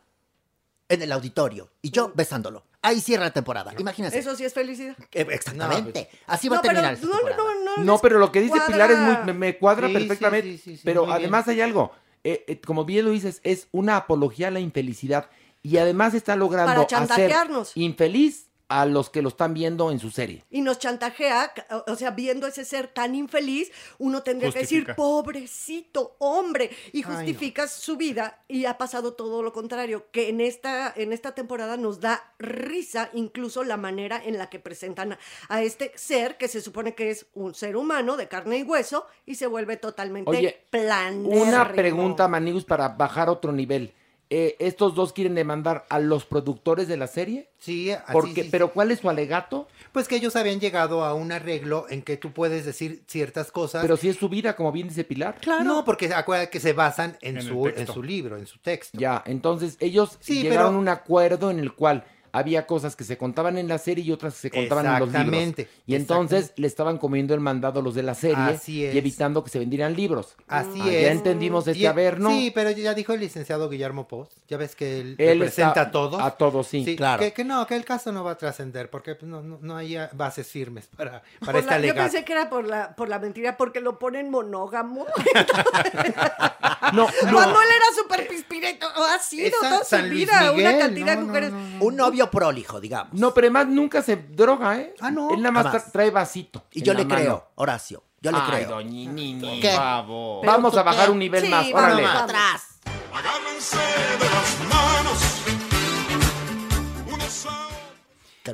Pues ahí les va, Maniguis. Fíjense que a, a principios de mayo, Bárbara del Regil compartió un video con su mamá en donde le da un cabezazo, tremendo golpazo que le da a la señora.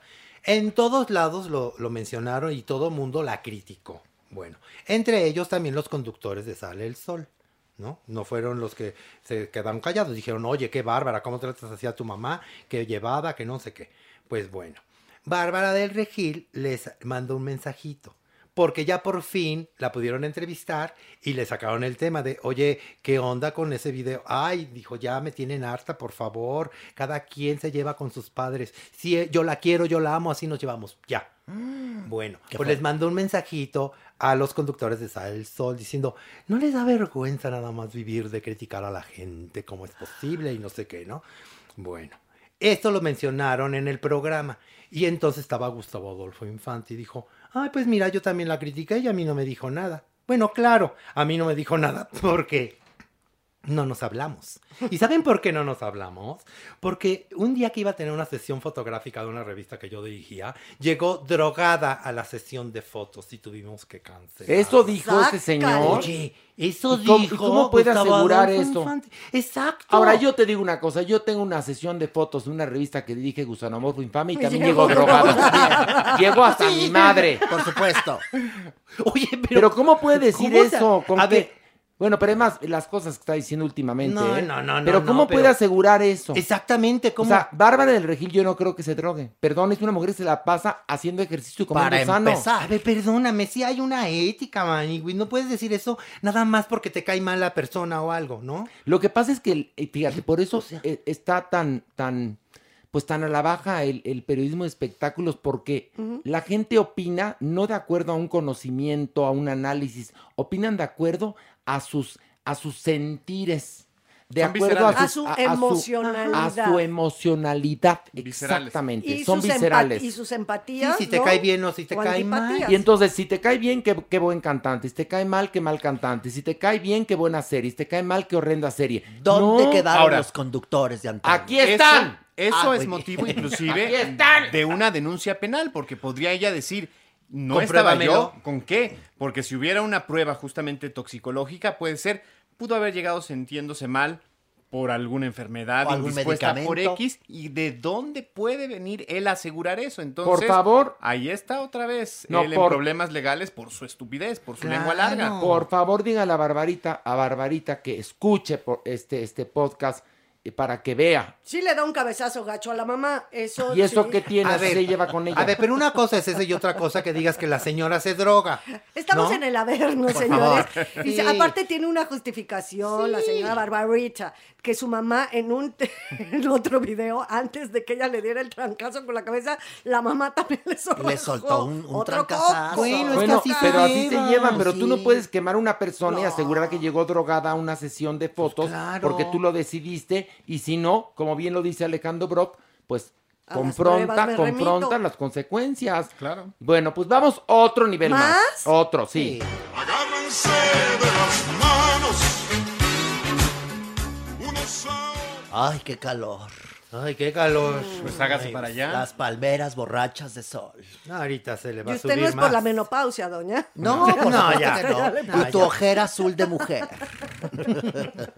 Oiga, pues vamos a hablar de Sergio Mayer Mori. ¿Qué pasó con ese niño? Pues este, ni- este niño anda muy subidito, maniguis. ¿Por qué? Hace, ya ven que estaba eh, en el elenco del remake de RBD. Ya hace unos meses tuvo un problemón con la producción. No, pero no estaba, está. No, está, sí. Tuvo un problemón con sus compañeros. Se fueron a quejar todos los compañeros a la producción. Decir, oye, este nos trata súper mal. Llega súper tarde a los llamados. Además, déspota, además, sangrón. Además, que no sé qué y además, que no sé cuándo. A nadie les cae. Bueno, ya le habían dicho, oye, Maniwis, bájale por favor, ponle menos crema a tus tacos porque la verdad no queremos tener un problema contigo. Y pues la verdad, si tienes un papel importante, es buena oportunidad para ti, mejor aprovechala, ¿no? Pues bueno. Pues fíjense que hizo una transmisión en vivo a través de su Instagram, ¿no? Ay, pues conviviendo ahí con sus seguidores y todos. Ay, que estás muy guapo, Sergio. Gracias, pero porque hablas de gracias. Ay, y que, quieres mucho a tus papás y a Barbarita. a Sergio. Eh, sí, sí, Bueno, así de él muy ameno, muy ameno. Y de pronto uno de los usuarios le dijo, ay, canta una canción de RBD. Y que se suelta. Y dicen, a ver, a ver, a ver. Sí estoy haciendo el proyecto, sí estoy haciendo RBD, sí, sí, tengo que cantar esas canciones, pero por contrato, nada más. Ay. Porque en realidad odio RBD, no me gustan las canciones, nunca vi el coso ese. Eh, Esa es la realidad. Dioses del Ay, ay, ay. Guadalquivir. Madres, Maywis. Me caga, dijo. Hablando, ¿Eso dijo? hablando ¿Con mal ese francés? del proyecto que está haciendo. Está Yo creo que ¿no? sí le va a ocasionar un problema. No, yo creo que sí lo van a matar en el capítulo 3. Pues imagínate decir, estoy, lo que está invirtiendo Netflix para el reboot de esta mamada, ¿no? Que yo, a mí sí me caga RBD, ¿no? La verdad, RBD Sí, pero no me estás trabajando. Yo no trabajo ahí. Y tú pagas tu Netflix y tienes todo el derecho de no verla. Pero este niño, pues sí escupió al cielo y le va a caer en la cara. Y ya empezaron a ver algunas voces, como la de Cristian Chávez, que dijo, ¿cómo? ¿Cómo? ¿Cómo que odia? Dijo Sí, algo sí. que tanto amamos nosotros, ¿cómo lo odia? ¿Cómo? Con su bolsita al aire, porque traía una Se bolsita. enojó. Pero no escupes el pesebre, no pateas el pesebre, no dices, no hablas mal de tu trabajo. O sea, puede ser que no estés tan a gusto y demás, pero no se hace, no es Pues, ético, no es ético hacer al ese tipo de comentarios. ¿eh? Acabas hablando mal de, De ti ti mismo. mismo, ¿Por porque qué? estás en no algo tuviste- que no quieres. Exactamente, ¿por Pues qué sí, pero elegiste eso? ya madurará, ya madurará, porque los de Netflix no son precisamente Caperucita Roja y le van Y a... sí se ve que está muy pagado de sí mismo, No, Horacio. le van a cobrar Cañón, se lo van a cañón. cobrar, ¿Y sabes ¿eh? qué? ¿Qué, doña Nini? Y soy rebelde, porque no sigo a los demás. No, a lo, mejor, a lo mejor es pinche distraída, doña Nini. Nada Ya no ve, doña, ya no Ya ve. no ve, doña Nini. Soy rebelde. No tiene güey. no sigo a los demás. Oye, hoy soy rebelde porque no pienso igual que ayer. Exacto. ¿Qué tal, eh? No, ¿Qué eso hubo? es poesía pura, ¿eh? No, Arte bueno. conceptual. O sea, analiza la letra. Soy vanguardia. Rebelde favor. Porque no pienso igual que ayer. Pues a lo mejor eres pendejo. Soy rebelde porque no sigo a los demás. A lo mejor es desorientado. Por favor.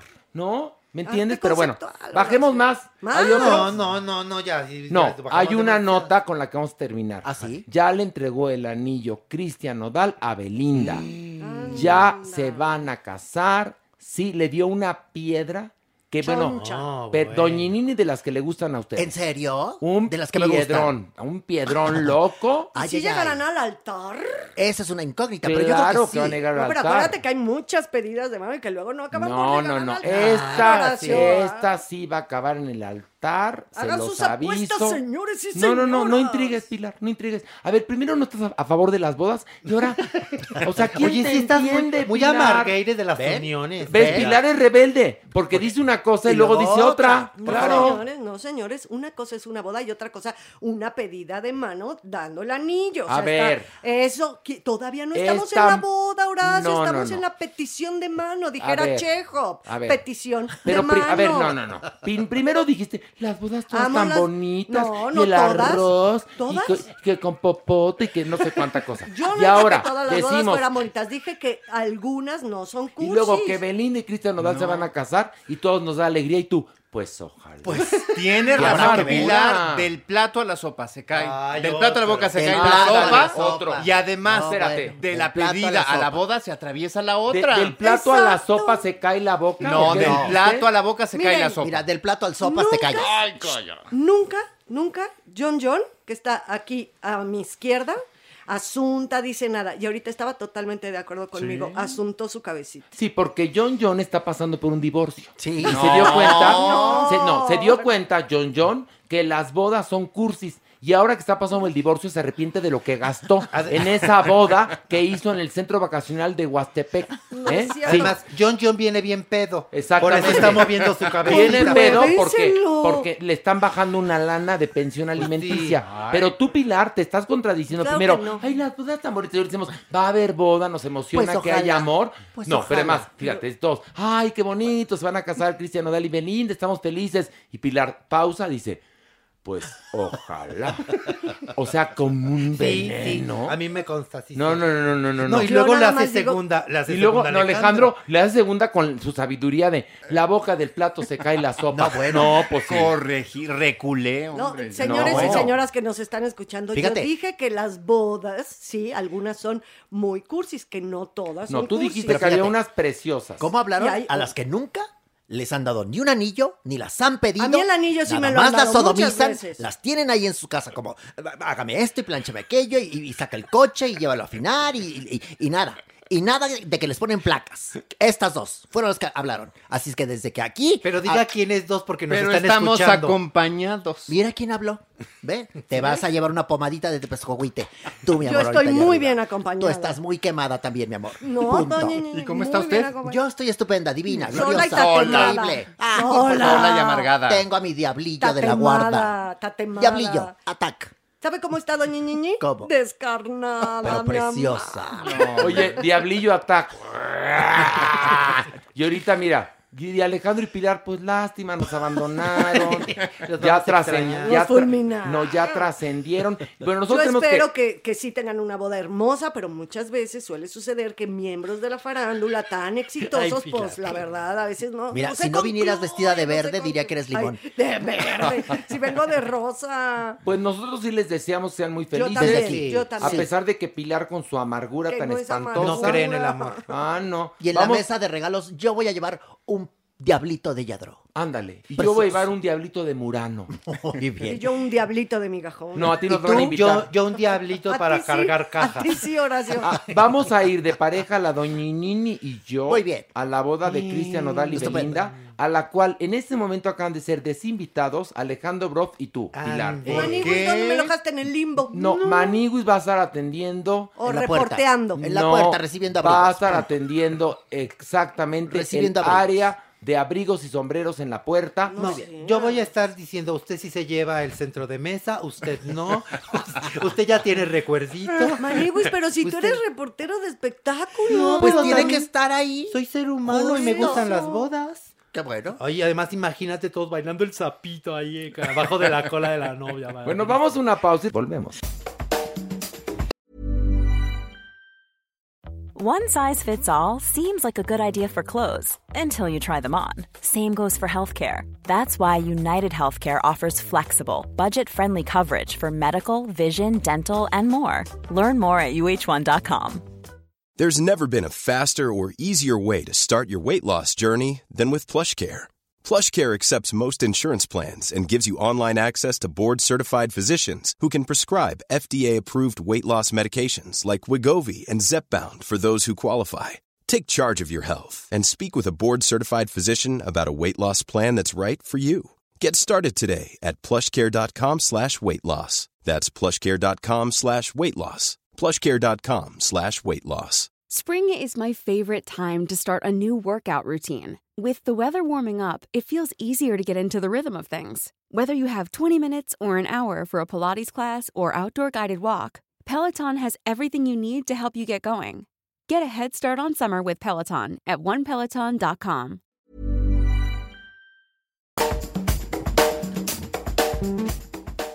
Y ya estamos de rezo aquí en Farándula 021. Miren, escuchen esa voz, por favor. Anda, haz lo que estabas haciendo ahorita, ándale. ¿Probando? No. Probando uno, dos. No, ay. Te En amamos. serio, sabes que te adoramos, pero ándale, ¿qué decías? ¿Cómo estabas? Tu luna mágica, ayúdale a volver junto a mí. Tan, tan. ¡Ay, bravo! Rocío Banquel. Te amamos, Rocío Banquel. A ¿no, ustedes. ¿no te da gusto que está la maniwis aquí o te da cosa y lo sacamos de la cabina? me- Me da Prefiero a igual. mi marido. que- Pobrecita, pobrecita de tu vida. Yo ahorita me saqué tanto de onda porque de pronto volteó a mi derecha y dije, ay, ¿en qué momento me pasé yo para allá y no me di cuenta? Pero no era yo, era Rocío Banquels. Me está copiando el look otra vez. O sea, ¿qué onda, Rocío? O ¿Qué sea, ¿tú traes los chinitos que yo traigo? No. Así es mi pelo, mamacita chula. Pero te los hiciste. No me los hice. Estos son Nada más cuando, cuando yo también los míos. Cuando salgo de nada, nada más me agarro así la toalla y los estrujo. Para que amarre el chino.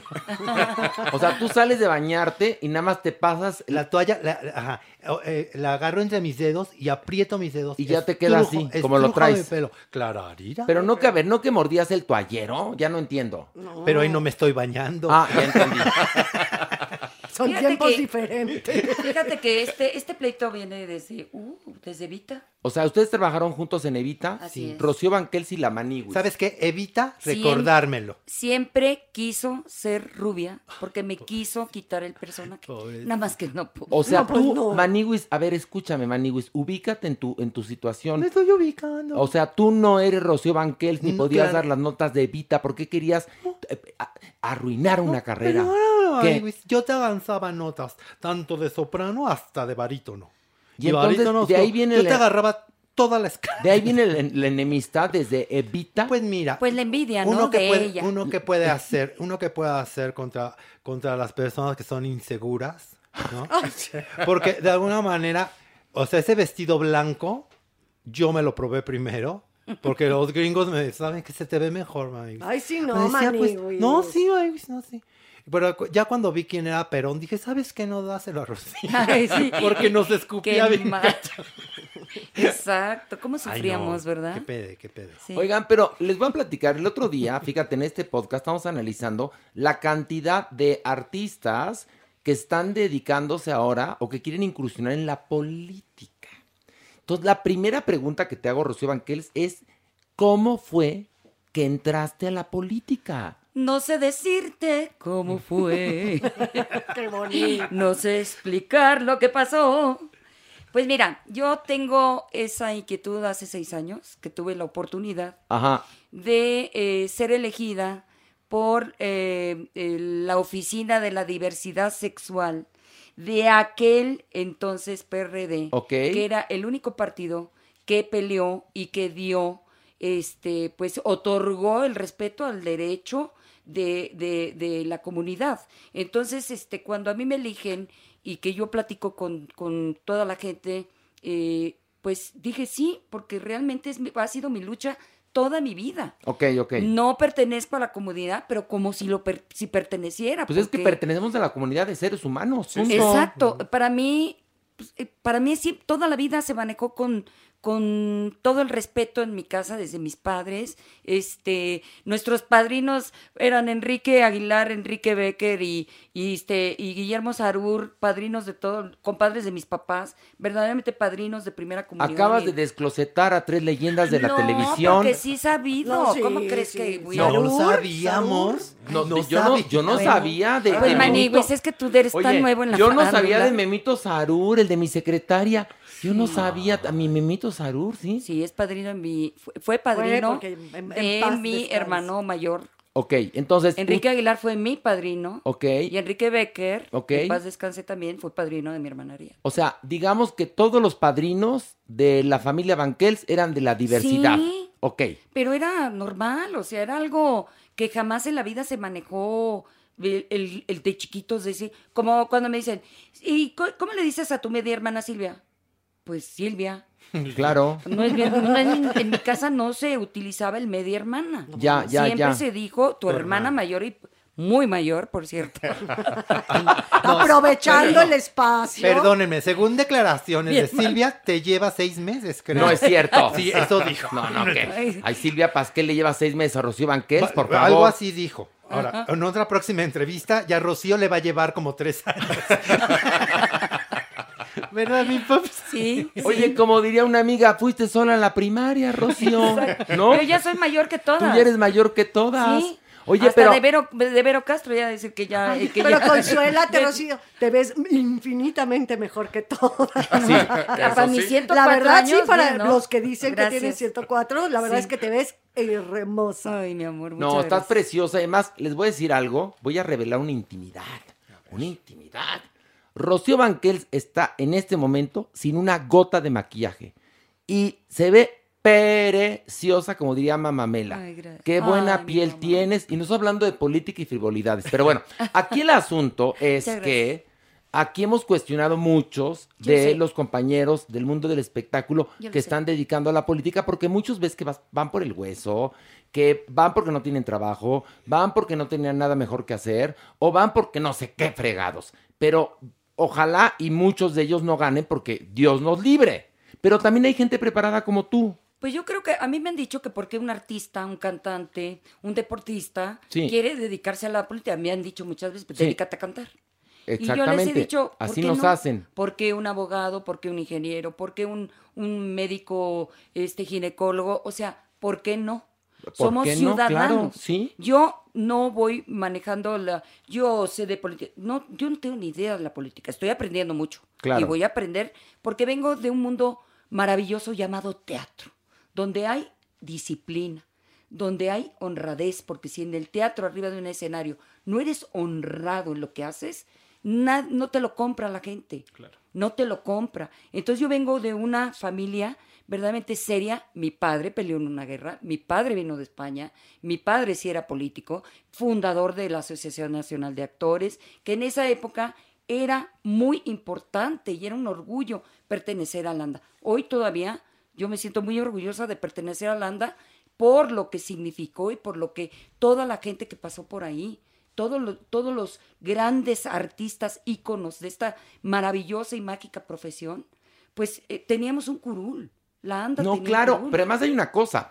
A ver, cualquiera de nosotros hablamos de política. Cuando yo hablo de política, me dicen cállese. Usted dedícase a conducir o a actuar o a lo. ¿Por qué? Y ¿Por dices, qué? a ver, por, pero No. ¿por qué no? Además, un diputado es un representante de la pueblo. sociedad. Claro. No. De la polis. O sea, yo, Exactamente. yo, yo quiero estar ahí porque yo no viajo en helicóptero como parece que todos los políticos viajan. Sí. Entonces no ven sus calles, no ve, van y piden tu voto, pero no regresan. Entonces la gente que dice, a mí fueron a mi casa a pedir mi voto y nunca más volví a ver al diputado que tenemos ahora que se va a reelegir, este, y dices, bueno, nunca más te volví a ver. A mí no me prometiste nada, pero a la gente que sí verdaderamente lo necesita y prometiste, no se les dio nada. La gente está muy deses- desesperada, enojada, triste. Le dieron un voto de confianza a un personaje que no hizo nada. ¿Qué te has Entonces, encontrado, Rocío, en- justamente en este recorrido que has hecho por las calles? Mucha desigualdad. Una desigualdad que, que sí, la podemos hablar aquí entre nosotros y decir. Y la sabemos sí, de es- siempre. pero, pero yo ya la he visto de cerca. Yo sí he caminado Tlalpan. A mí, gracias a esta maravillosa profesión, me abren la puerta, me reciben y, y yo no les debo nada. No. Yo no, yo no soy político, yo no, yo no les, yo no les dije, ay, les prometo que les voy a cambiar las tuberías. No, sino que me reciben por Rocío Banquels como artista, pero empiezo a hablar, me empiezan a decir, es que mi niña, este me da pavor que salga porque la escuela queda, tiene que tomar tres combis para llegar a su secundaria, nadie nos ha podido poner una secundaria aquí, este, no hay agua. Yo llevo dos meses sin agua yo en la casa de ustedes y viviendo de, o sea, comprando pipas, porque ahorita el negocio más padre es la las pipas, ¿no? Ahorita es el, es el negocio de un elemento tan vital que todos los seres humanos tenemos derecho. Entonces dices, híjole, yo tengo la fortuna de poder ahorita todavía sacar 1.500 pesos para poder tener agua. Pero las calles que yo, yo las colonias de, lo- de las vecinas y los vecinos que he tenido la oportunidad de platicar con, con, con todos, y dices, llevo seis meses, llevo un año con pandemia sin agua. Oye, pero a ver, ¿tú por qué vas por, por qué distrito? ¿Por qué, Distrito por qué 14, partido? ¿Por qué par- Alcaldía Tlalpan, coalición va por México, PRI, PAN, PRD. Ok, entonces, eh, tú vas eh, eh, para ser diputada Federal del Distrito federal. 14. O sea que te van, si, si eres elegida, te van a tocar los catorrazos. Te va, te va a tocar enfrentarte con gente, pues Fea. gente muy fea. Sí, gente sé. padre también debe de haber, pero también gente muy horrenda. Yo, Maniguis, yo me he ¿qué quieres tocado con decir? gente padre. Como en el mundo del espectáculo, pero Igual, peor, ¿eh? igual. Te lo aviso, Sí, ¿eh? Sí, son, son Se parece mucho la política al mundo del espectáculo. Nada más que allá sí toman decisiones que nos afectan, Y hay ¿no? intereses muy fuertes. Exactamente. Pero mira, yo quiero entrar porque ya estoy harta de quejarme. Yo quiero entrar porque quiero ser la voz ciudadana. Yo estoy haciendo una política ciudadana. Pero tú sabes, por ejemplo, cuando te, te estés en la Cámara de Diputados y te enfrentes a políticos de colmillo muy largo, políticos muy siniestros, tendrás que pelear con Bueno, el más maluco productor de Televisa es Caperucita Roja junto a estos. ¿En No, serio? O que te encuentres con, con- con diputados ahí que están durmiendo. O aquel que está nada más un hombre ahí, la o, silla o vacía. el que va a traicionar, oye, ¿no? el que va a traicionar a sus a su electorado, porque luego traicionan a su electorado haciendo este uniones con otros partidos que no tienen nada que ver con el partido eh, al que pertenecen y por Así el que es. la gente votó, es decir, hay mucho cochinero, Alejandro. Sí, explícale a Rocío para que vea lo que va a pasar. Bueno, ya supongo yo que No ella voy ya a declinar, no, tengo no, no. pantalones para pasar eso y más. Eso es lo que Y te iba a decir. las dos tienes. ¿Sabes qué? O sea, yo te Pues conozco como desde siempre uso pantalones, por eso nombro los pantalones. Sí, pero como para hacerlo más de Pero tengo género. faldas, tengo varios y tengo pantalones para poder, este, pues, ay, ahora me levanté de una silla de ruedas. Ese es a lo que iba, mi pups. Eres una mujer de pasión. Toda tu vida ha sido muy apasionante. Y ahorita te escucho hablar, ahora en este, en este campo de la política, y lo haces con la misma pasión. Y eso creo que, que es tu fuerza, es tu motor, mi pups. Y creo que eso va a ayudar a la gente a, a recibirte.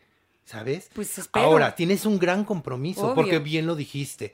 Somos un pueblo que está defraudado, Dolido. que estamos muy lastimados, estamos muy decepcionados, Maniwis. Divididos. divididos y cada vez queremos menos. Entonces tienes un gran compromiso. Pero qué bueno, porque mira, ya ahorita, la, antes la gente, pues, ay, el compromiso ciudadano, hay que salir a votar, hay que flojera, ¿no? Porque lo de- todo el mundo dice, híjole, domingo, ay, ¿a qué horas? Pues vamos a ir más, lo más tarde para pasar ya, vámonos, ¿no? Claro. Hoy la gente no nada más está, es, está con ese sentimiento de mi obligación ciudadana salir y votar, sino salir y decirte a ti, político, no me cumpliste.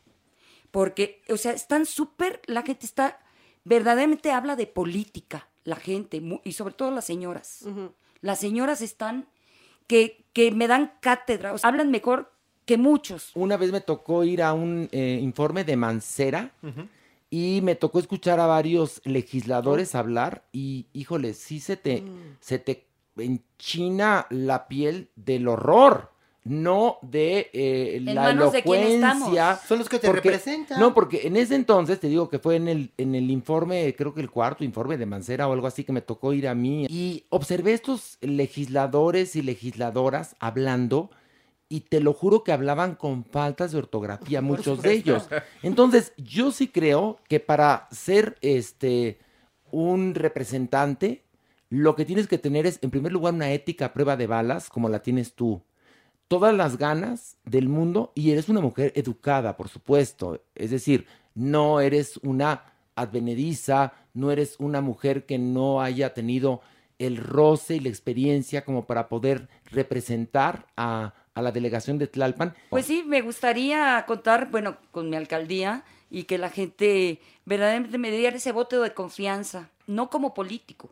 Claro que tengo que hablar el idioma, claro que me lo estoy aprendiendo, claro que hay- he hablado con políticos que me les quedo y digo, ¿me lo puedes decir como No, normal? a ver, es que sí parece Como gente sí, normal. Hay algo no que es muy entiendo. chistoso.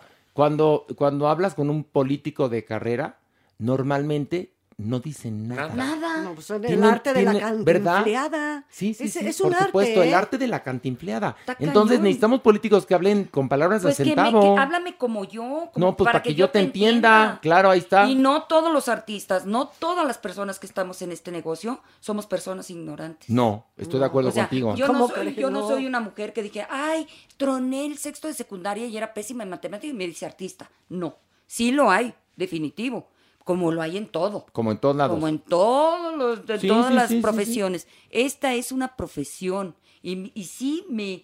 mm, Ya no me enojo tanto, pero sí me molestaba y me sentía muy mal. ¿Qué? De que me dijeran artistilla, ¿no? Tú- tú Dedícate a cantar, que es lo único que sabes hacer. No, perdónenme. Bueno, pero es que es la manera. Hay una carrera que se llama teatro. No, bueno, Rocío, te, pero Arte te platico, dramático, te arte escénico. Es o sea, que eh, a- en nuestro país parecería que la cultura y el dedicarte a esta profesión es como ser de segunda, ¿no? Oh, sí, también como de generación espontánea, ¿no? Sí. No, no, no, pues eh, evidentemente estudiamos letras dramáticas, teatro en la UNAM, somos personas preparadas y eso no se- también lo que pasa es que no se da en todos los casos, Rocío, y, también es sé, verdad. Pero por unos pagamos todos. Exacto. Yo lo soy sé. Exacto. bailarina profesional de ballet clásico, egresada de la. Academia de Amalia Hernández, becada por Alicia Alonso. Oye, o sea, dije, híjole, o sea, yo Sí, no es horrible que te digan artistas. Pero, pero también sí, pero ¿Qué sí, es pero sí hay artistuchas Sí, y hay. artistuchos que han incursionado en la política y que han hecho el oso de su vida, también lo hay, como políticos de carrera que son analfabetas. Por es decir, en todos lados se cuecen habas, pero hay en el mundo del espectáculo gente brillante que tiene algo más. Esa sensibilidad que no tienen las demás personas Exacto. para entender muchas cosas que suceden. Te deseo la mejor de Muchas la suerte, gracias. Rocío Éxito. en esta nueva carrera y como dice Pilar, tienes muchos, muchos ovarios. ¿Cómo le dijiste tú? Sí, pues que tiene mucha falda, con mucho vario y una valentía asombrosa. Muchas gracias. Bueno, pues vamos a una gracias. pausa. Gracias por este espacio. Nada, los quiero, los encantados, extraño. encantados de la vida me de hacían tenerte mi aquí. sábado, me hacían mi vida y hoy por hoy, pues ya me meteré al podcast. No, escucha Farándula 021 que estás siendo parte de Farándula 021. Gracias. Vamos a una pausa, Gracias. volvemos.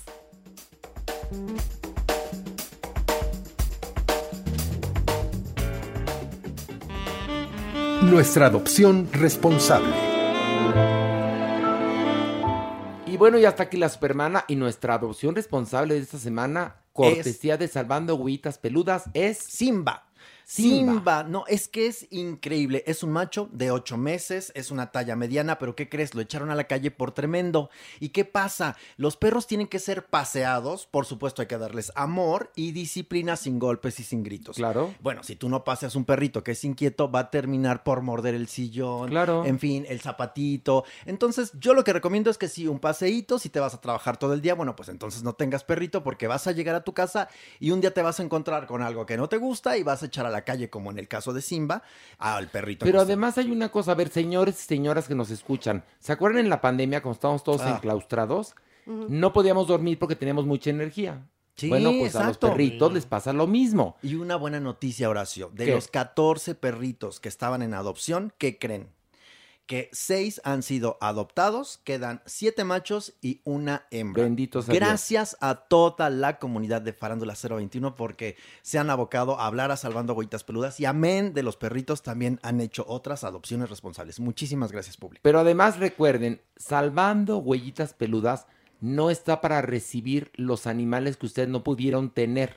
O sea, salvando huellitas peludas está para ayudar a que aquellos animales que llegan ahí, que Yasmín recoge, que están en condición de calle, encuentren un hogar. No para recibir las mascotas que usted no pudo tener. ¿Ok?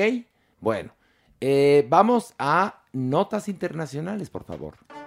Notas internacionales. Y se une al grupo de las notas internacionales Jeremy. Jeremy, un aplauso para Jeremy. ¿Cómo están? Bien Jeremy, ¿estás contento? Muy contento. Porque tú vas a dar la parte psicológica, psiquiátrica de las notas internacionales que Mauricio Valle nos va a compartir. Mauricio, cuéntanos, ¿qué tal estuvo el Festival de Eurovisión? Igual de folclórico que todos los años, este año gana Italia con el grupo Maneskin con la canción City e Buini. Vamos a escuchar un poquito, por favor, de esta canción.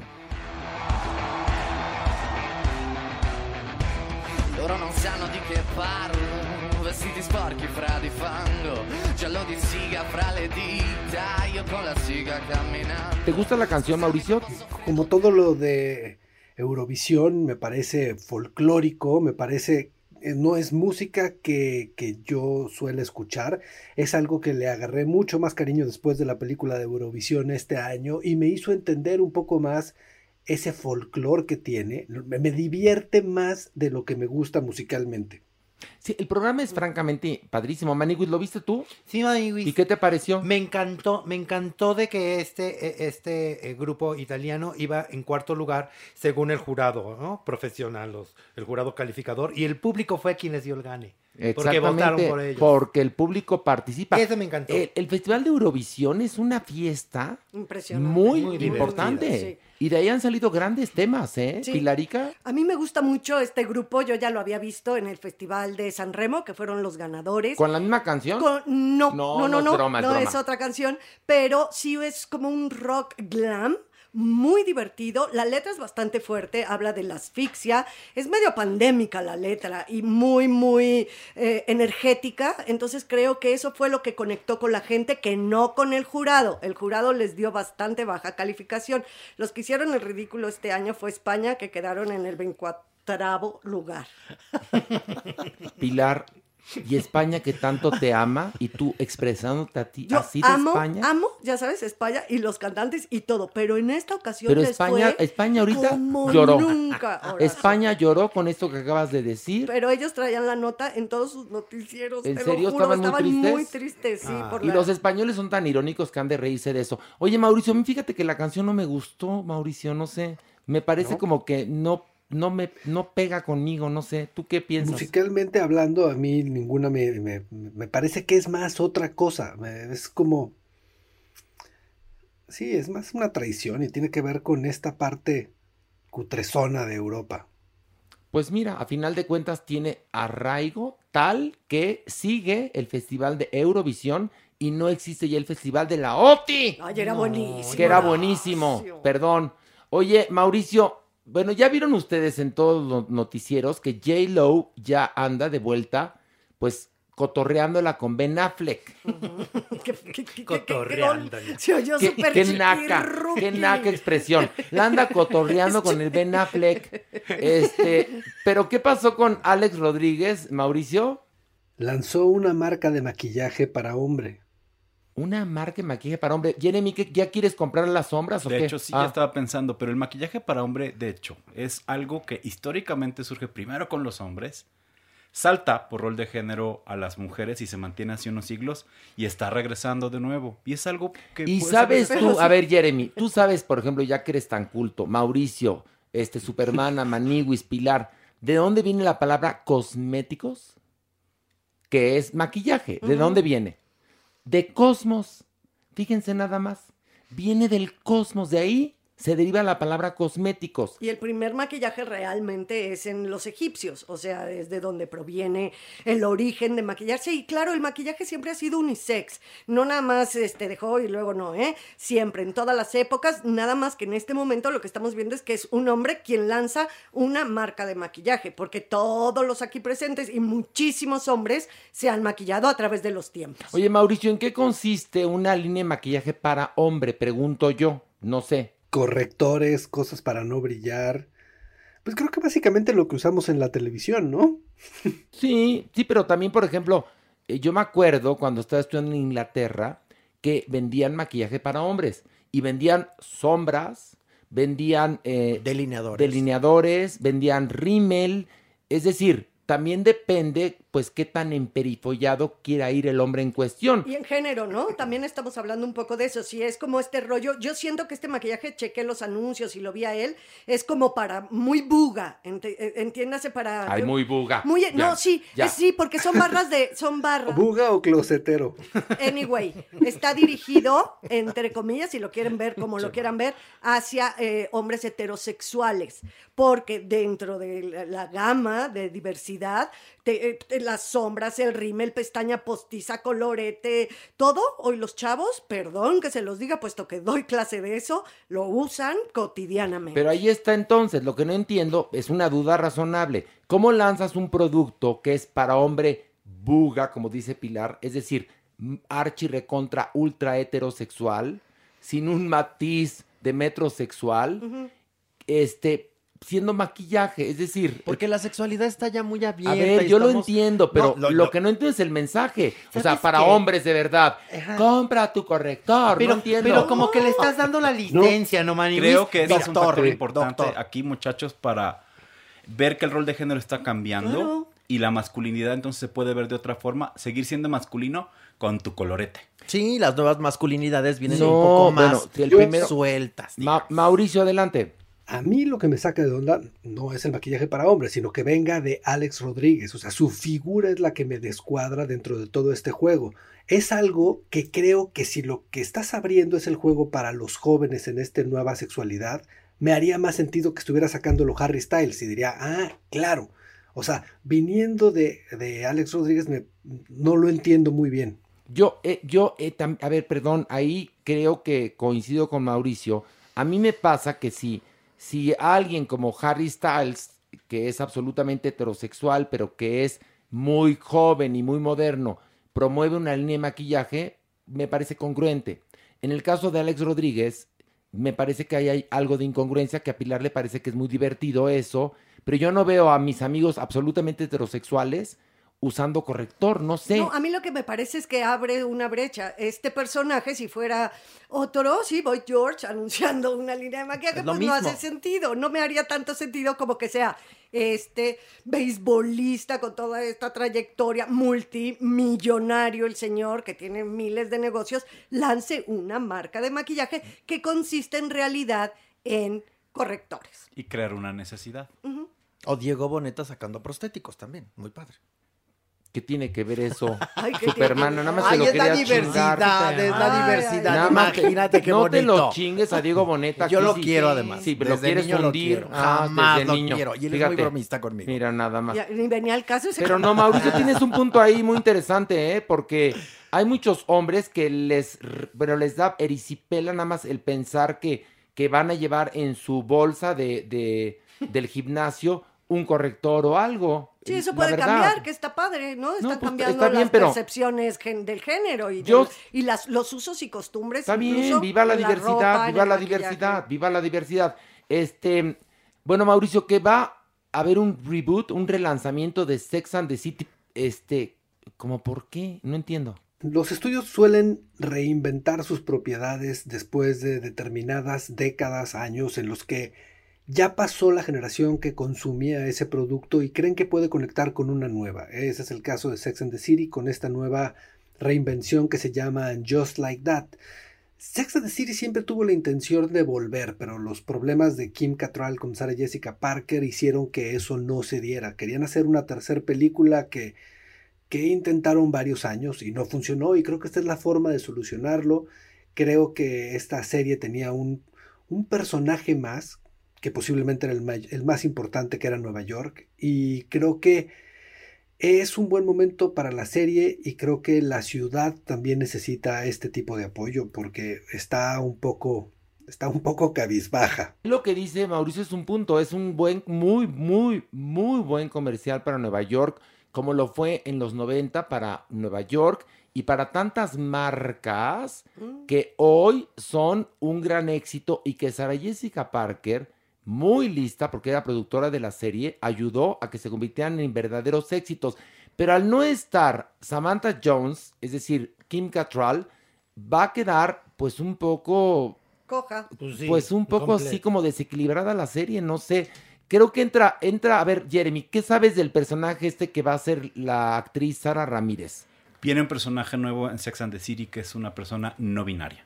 Y Ok. una persona no binaria es aquella persona que no se identifica ni como varón ni como mujer. Puede ser otra cosa o estar en fluidez específica. Oye, una persona no binaria, que eso es muy de hoy, porque además, eh, bueno, Sex and the City, Mauricio, Maniwis, este, Supermana, Pilar, Jeremy, sí es verdaderamente un retrato, una, una, una, Radiografía. una radiografía de la condición de la mujer en los 90. No, pues mi serie favorita, imagínate, en ese momento junto con mis amigas todas nos disfrazábamos, nos teníamos cada una el personaje a partir del carácter de cada una. Era juntarnos a ver esa serie. Sí es un parteaguas definitivamente en mi Y generación. Mauricio, ¿cómo crees que quede? Pues está delicado, la verdad. Está O delicado, sea, ¿no? Está muy delicado. Sobre todo, esa serie fue vanguardista. Ah, Llegó un momento en el que las series no eran lo que fueron después de Sex and the City. Y eso es muy difícil de lograrse hoy. O sea, yo sé que llevan muchos años trabajando en esto, pero, híjole. Es que yo creo que, perdón, yo creo que la serie se acabó cuando terminó la última temporada de acción para HBO. La sí. película Las es... películas fueron horribles. No, la primera es mala, pero la segunda Es una porquería. Y luego la precuela que hicieron, los No, diarios no, de, de Carrie, también eh, fue horrible. Entonces, bueno, pues ojalá le salga bien. Oye, cuéntanos de Kevin Spacey, Mauricio. Bueno, pues va a regresar al cine. Eh, no va a regresar, evidentemente, dentro de la industria norteamericana, pero esto se habla mucho, eh, como en un tema de análisis en la industria, de que podría ser el inicio de las descancelaciones. Eh, él encuentra un personaje interesante porque habla del abuso sexual, la película en la que va a formar parte, que creo que ahí le da el clavo, o sea, creo que es lo que lo hace más valioso a este regreso, pero se habla también de que se están dispersando, están pulverizando tanto las cosas que esto podría dar pie a que mucha gente que se le ha cancelado encuentre otros lugares por los cuales regresar. Y pues, ya sabemos que de pronto somos circuitos muy cerrados los que estamos hablando y, tomando en cuenta este tipo de, de conflictos. Y la audiencia en general puede ser que ni siquiera le haya puesto atención a lo que sucedió y es una película más de, de Kevin Spacey y no se van a acordar de este bache que hubo en su vida, ¿sabes? Es mucho el ruido para nosotros que estamos en medio de la industria, pero el consumidor final tal vez no lo tiene tan presente, ¿eh? Ver. Mau, de verdad, acabas de hacer un análisis genial. Nosotros, por tener este ojímetro, como lo mencionaba Horacio, ¿no? De estar tan avisados y, y- y tenemos este análisis constante, me parece muy, muy, muy interesante lo que estás diciendo, que es la, la puerta o ya empieza a ver como ciertas soluciones a todas las cúspides, ¿no? Que hemos tenido sobre la mesa con respecto a estos temas. Es muy, muy interesante. Y en verdad lo que dices, eh, a ver, Jeremy, por favor, aporta, aporta, Lo- Jeremy. Es que los sociópatas en general son personas que buscan engañar, mentir, lastimar deliberadamente. Y creo que Kevin Spacey entra un poco dentro de este papel, o podría entrarlo específicamente con alguien que busca salir siempre con la suya. Bueno, pero a ver, un- te voy a decir una cosa, Mm. te voy a decir algo. Aquí lo interesante es lo que dice Mauricio, Exacto. que vamos a ver el inicio de las descancelaciones, no si Kevin Spacey, y perdón que se lo diga doctor, es un psicópata o no, eso digamos que es harina de otro costal. Aquí lo interesante es ver el fenómeno de esa gente a la cual querían en un momento dado quemar en leña verde y que ahora van a regresar. Como si nada y que el mundo es grande. Ahora, Mauricio, el mundo es grande, pero no tanto. No, pero por ejemplo, Europa tiene una, la mente puesta en otra cosa. ¿no? Woody Allen se pudo ir a España a hacer otra película, Polanski se pudo refugiar en París, los franceses no tienen en absoluto algo que ver con nada de esto. Es más, los franceses prohibieron el lenguaje inclusivo y dijeron, no, no, no, no, no, no, aquí no nos van a venir a hacer un cagadero con que si sus es y sus chingada madre, aquí todo se queda igual, en la escuela no se va a dar nada de eso, ¿no? Entonces, sí, sí hay otra parte del mundo en la cual pues, han pasado por estas cosas como para decir, a ver, tranquilos, vamos a seguir viviendo. Y, y ahí estas, estas personas pueden encontrar un refugio, ¿sabes? Sí, pero es bastante sintomático lo que estás diciendo y es un muy buen termómetro de que las cosas empiezan un poco a desinflar, a, a esta olla express empieza a bajársele el vapor de alta temperatura. No, pero hay una cosa, de- dejan de cancelar a ciertas personas, pero siguen cancelando a otras. Esta cultura de la cancelación de alguna manera siempre ha existido desde que el mundo es mundo. Sí, pero esta, esta cúspide, a partir del análisis que hace Mauricio, creo que vamos a empezar a ver cosas diferentes en ese sentido. Ahora, Jeremy, psicópata o no psicópata, Gran actor. Es un gran, gran actor, actor, definitivamente. En serio, Es ¿eh? mucho talento el que tiene. Y, y que también es otro tema que Mauricio ha puesto en esta mesa que es bien interesante. ¿Cómo separas la obra del artista? ¿Cómo la logras separar?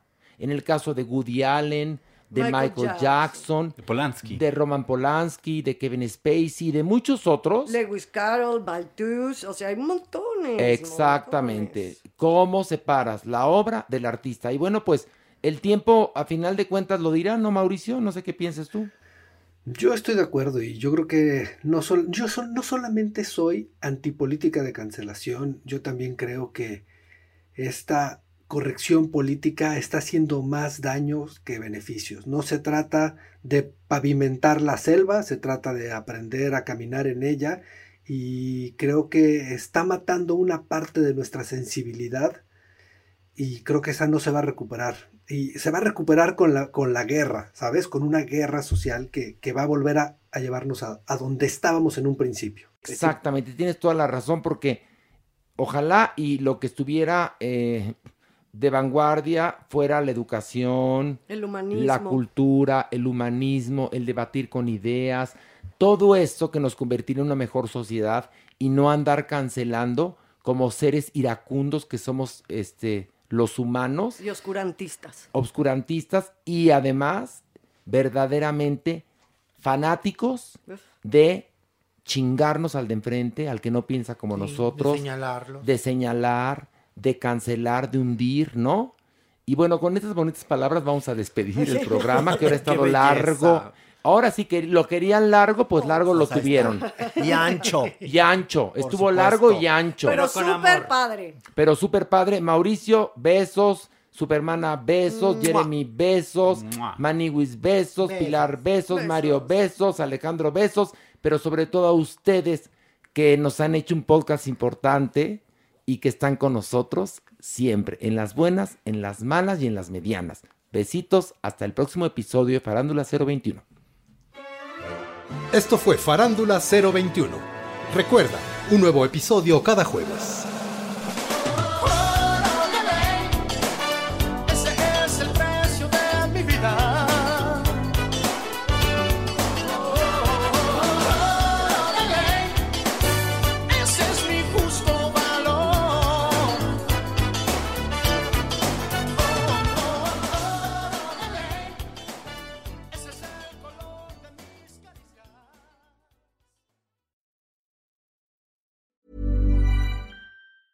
Hey, it's Danny Pellegrino from Everything Iconic. Ready to upgrade your style game without blowing your budget? Check out Quince. They've got all the good stuff shirts and polos, activewear, and fine leather goods, all at 50 to 80% less than other high end brands. And the best part? They're all about safe, ethical, and responsible manufacturing. Get that luxury vibe without the luxury price tag. Hit up quince.com slash upgrade for free shipping and 365 day returns on your next order. That's quince.com slash upgrade.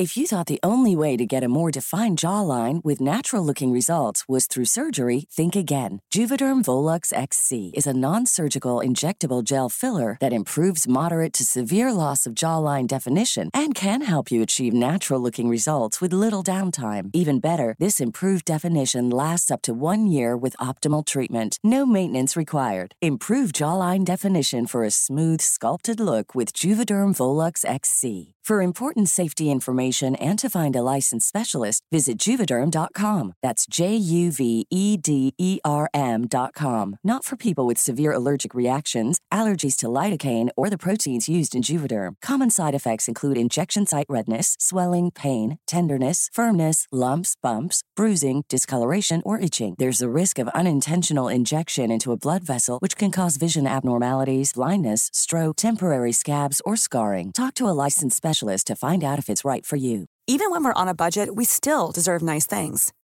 Quince is a place to scoop up stunning high-end goods for 50 to 80% less than similar brands.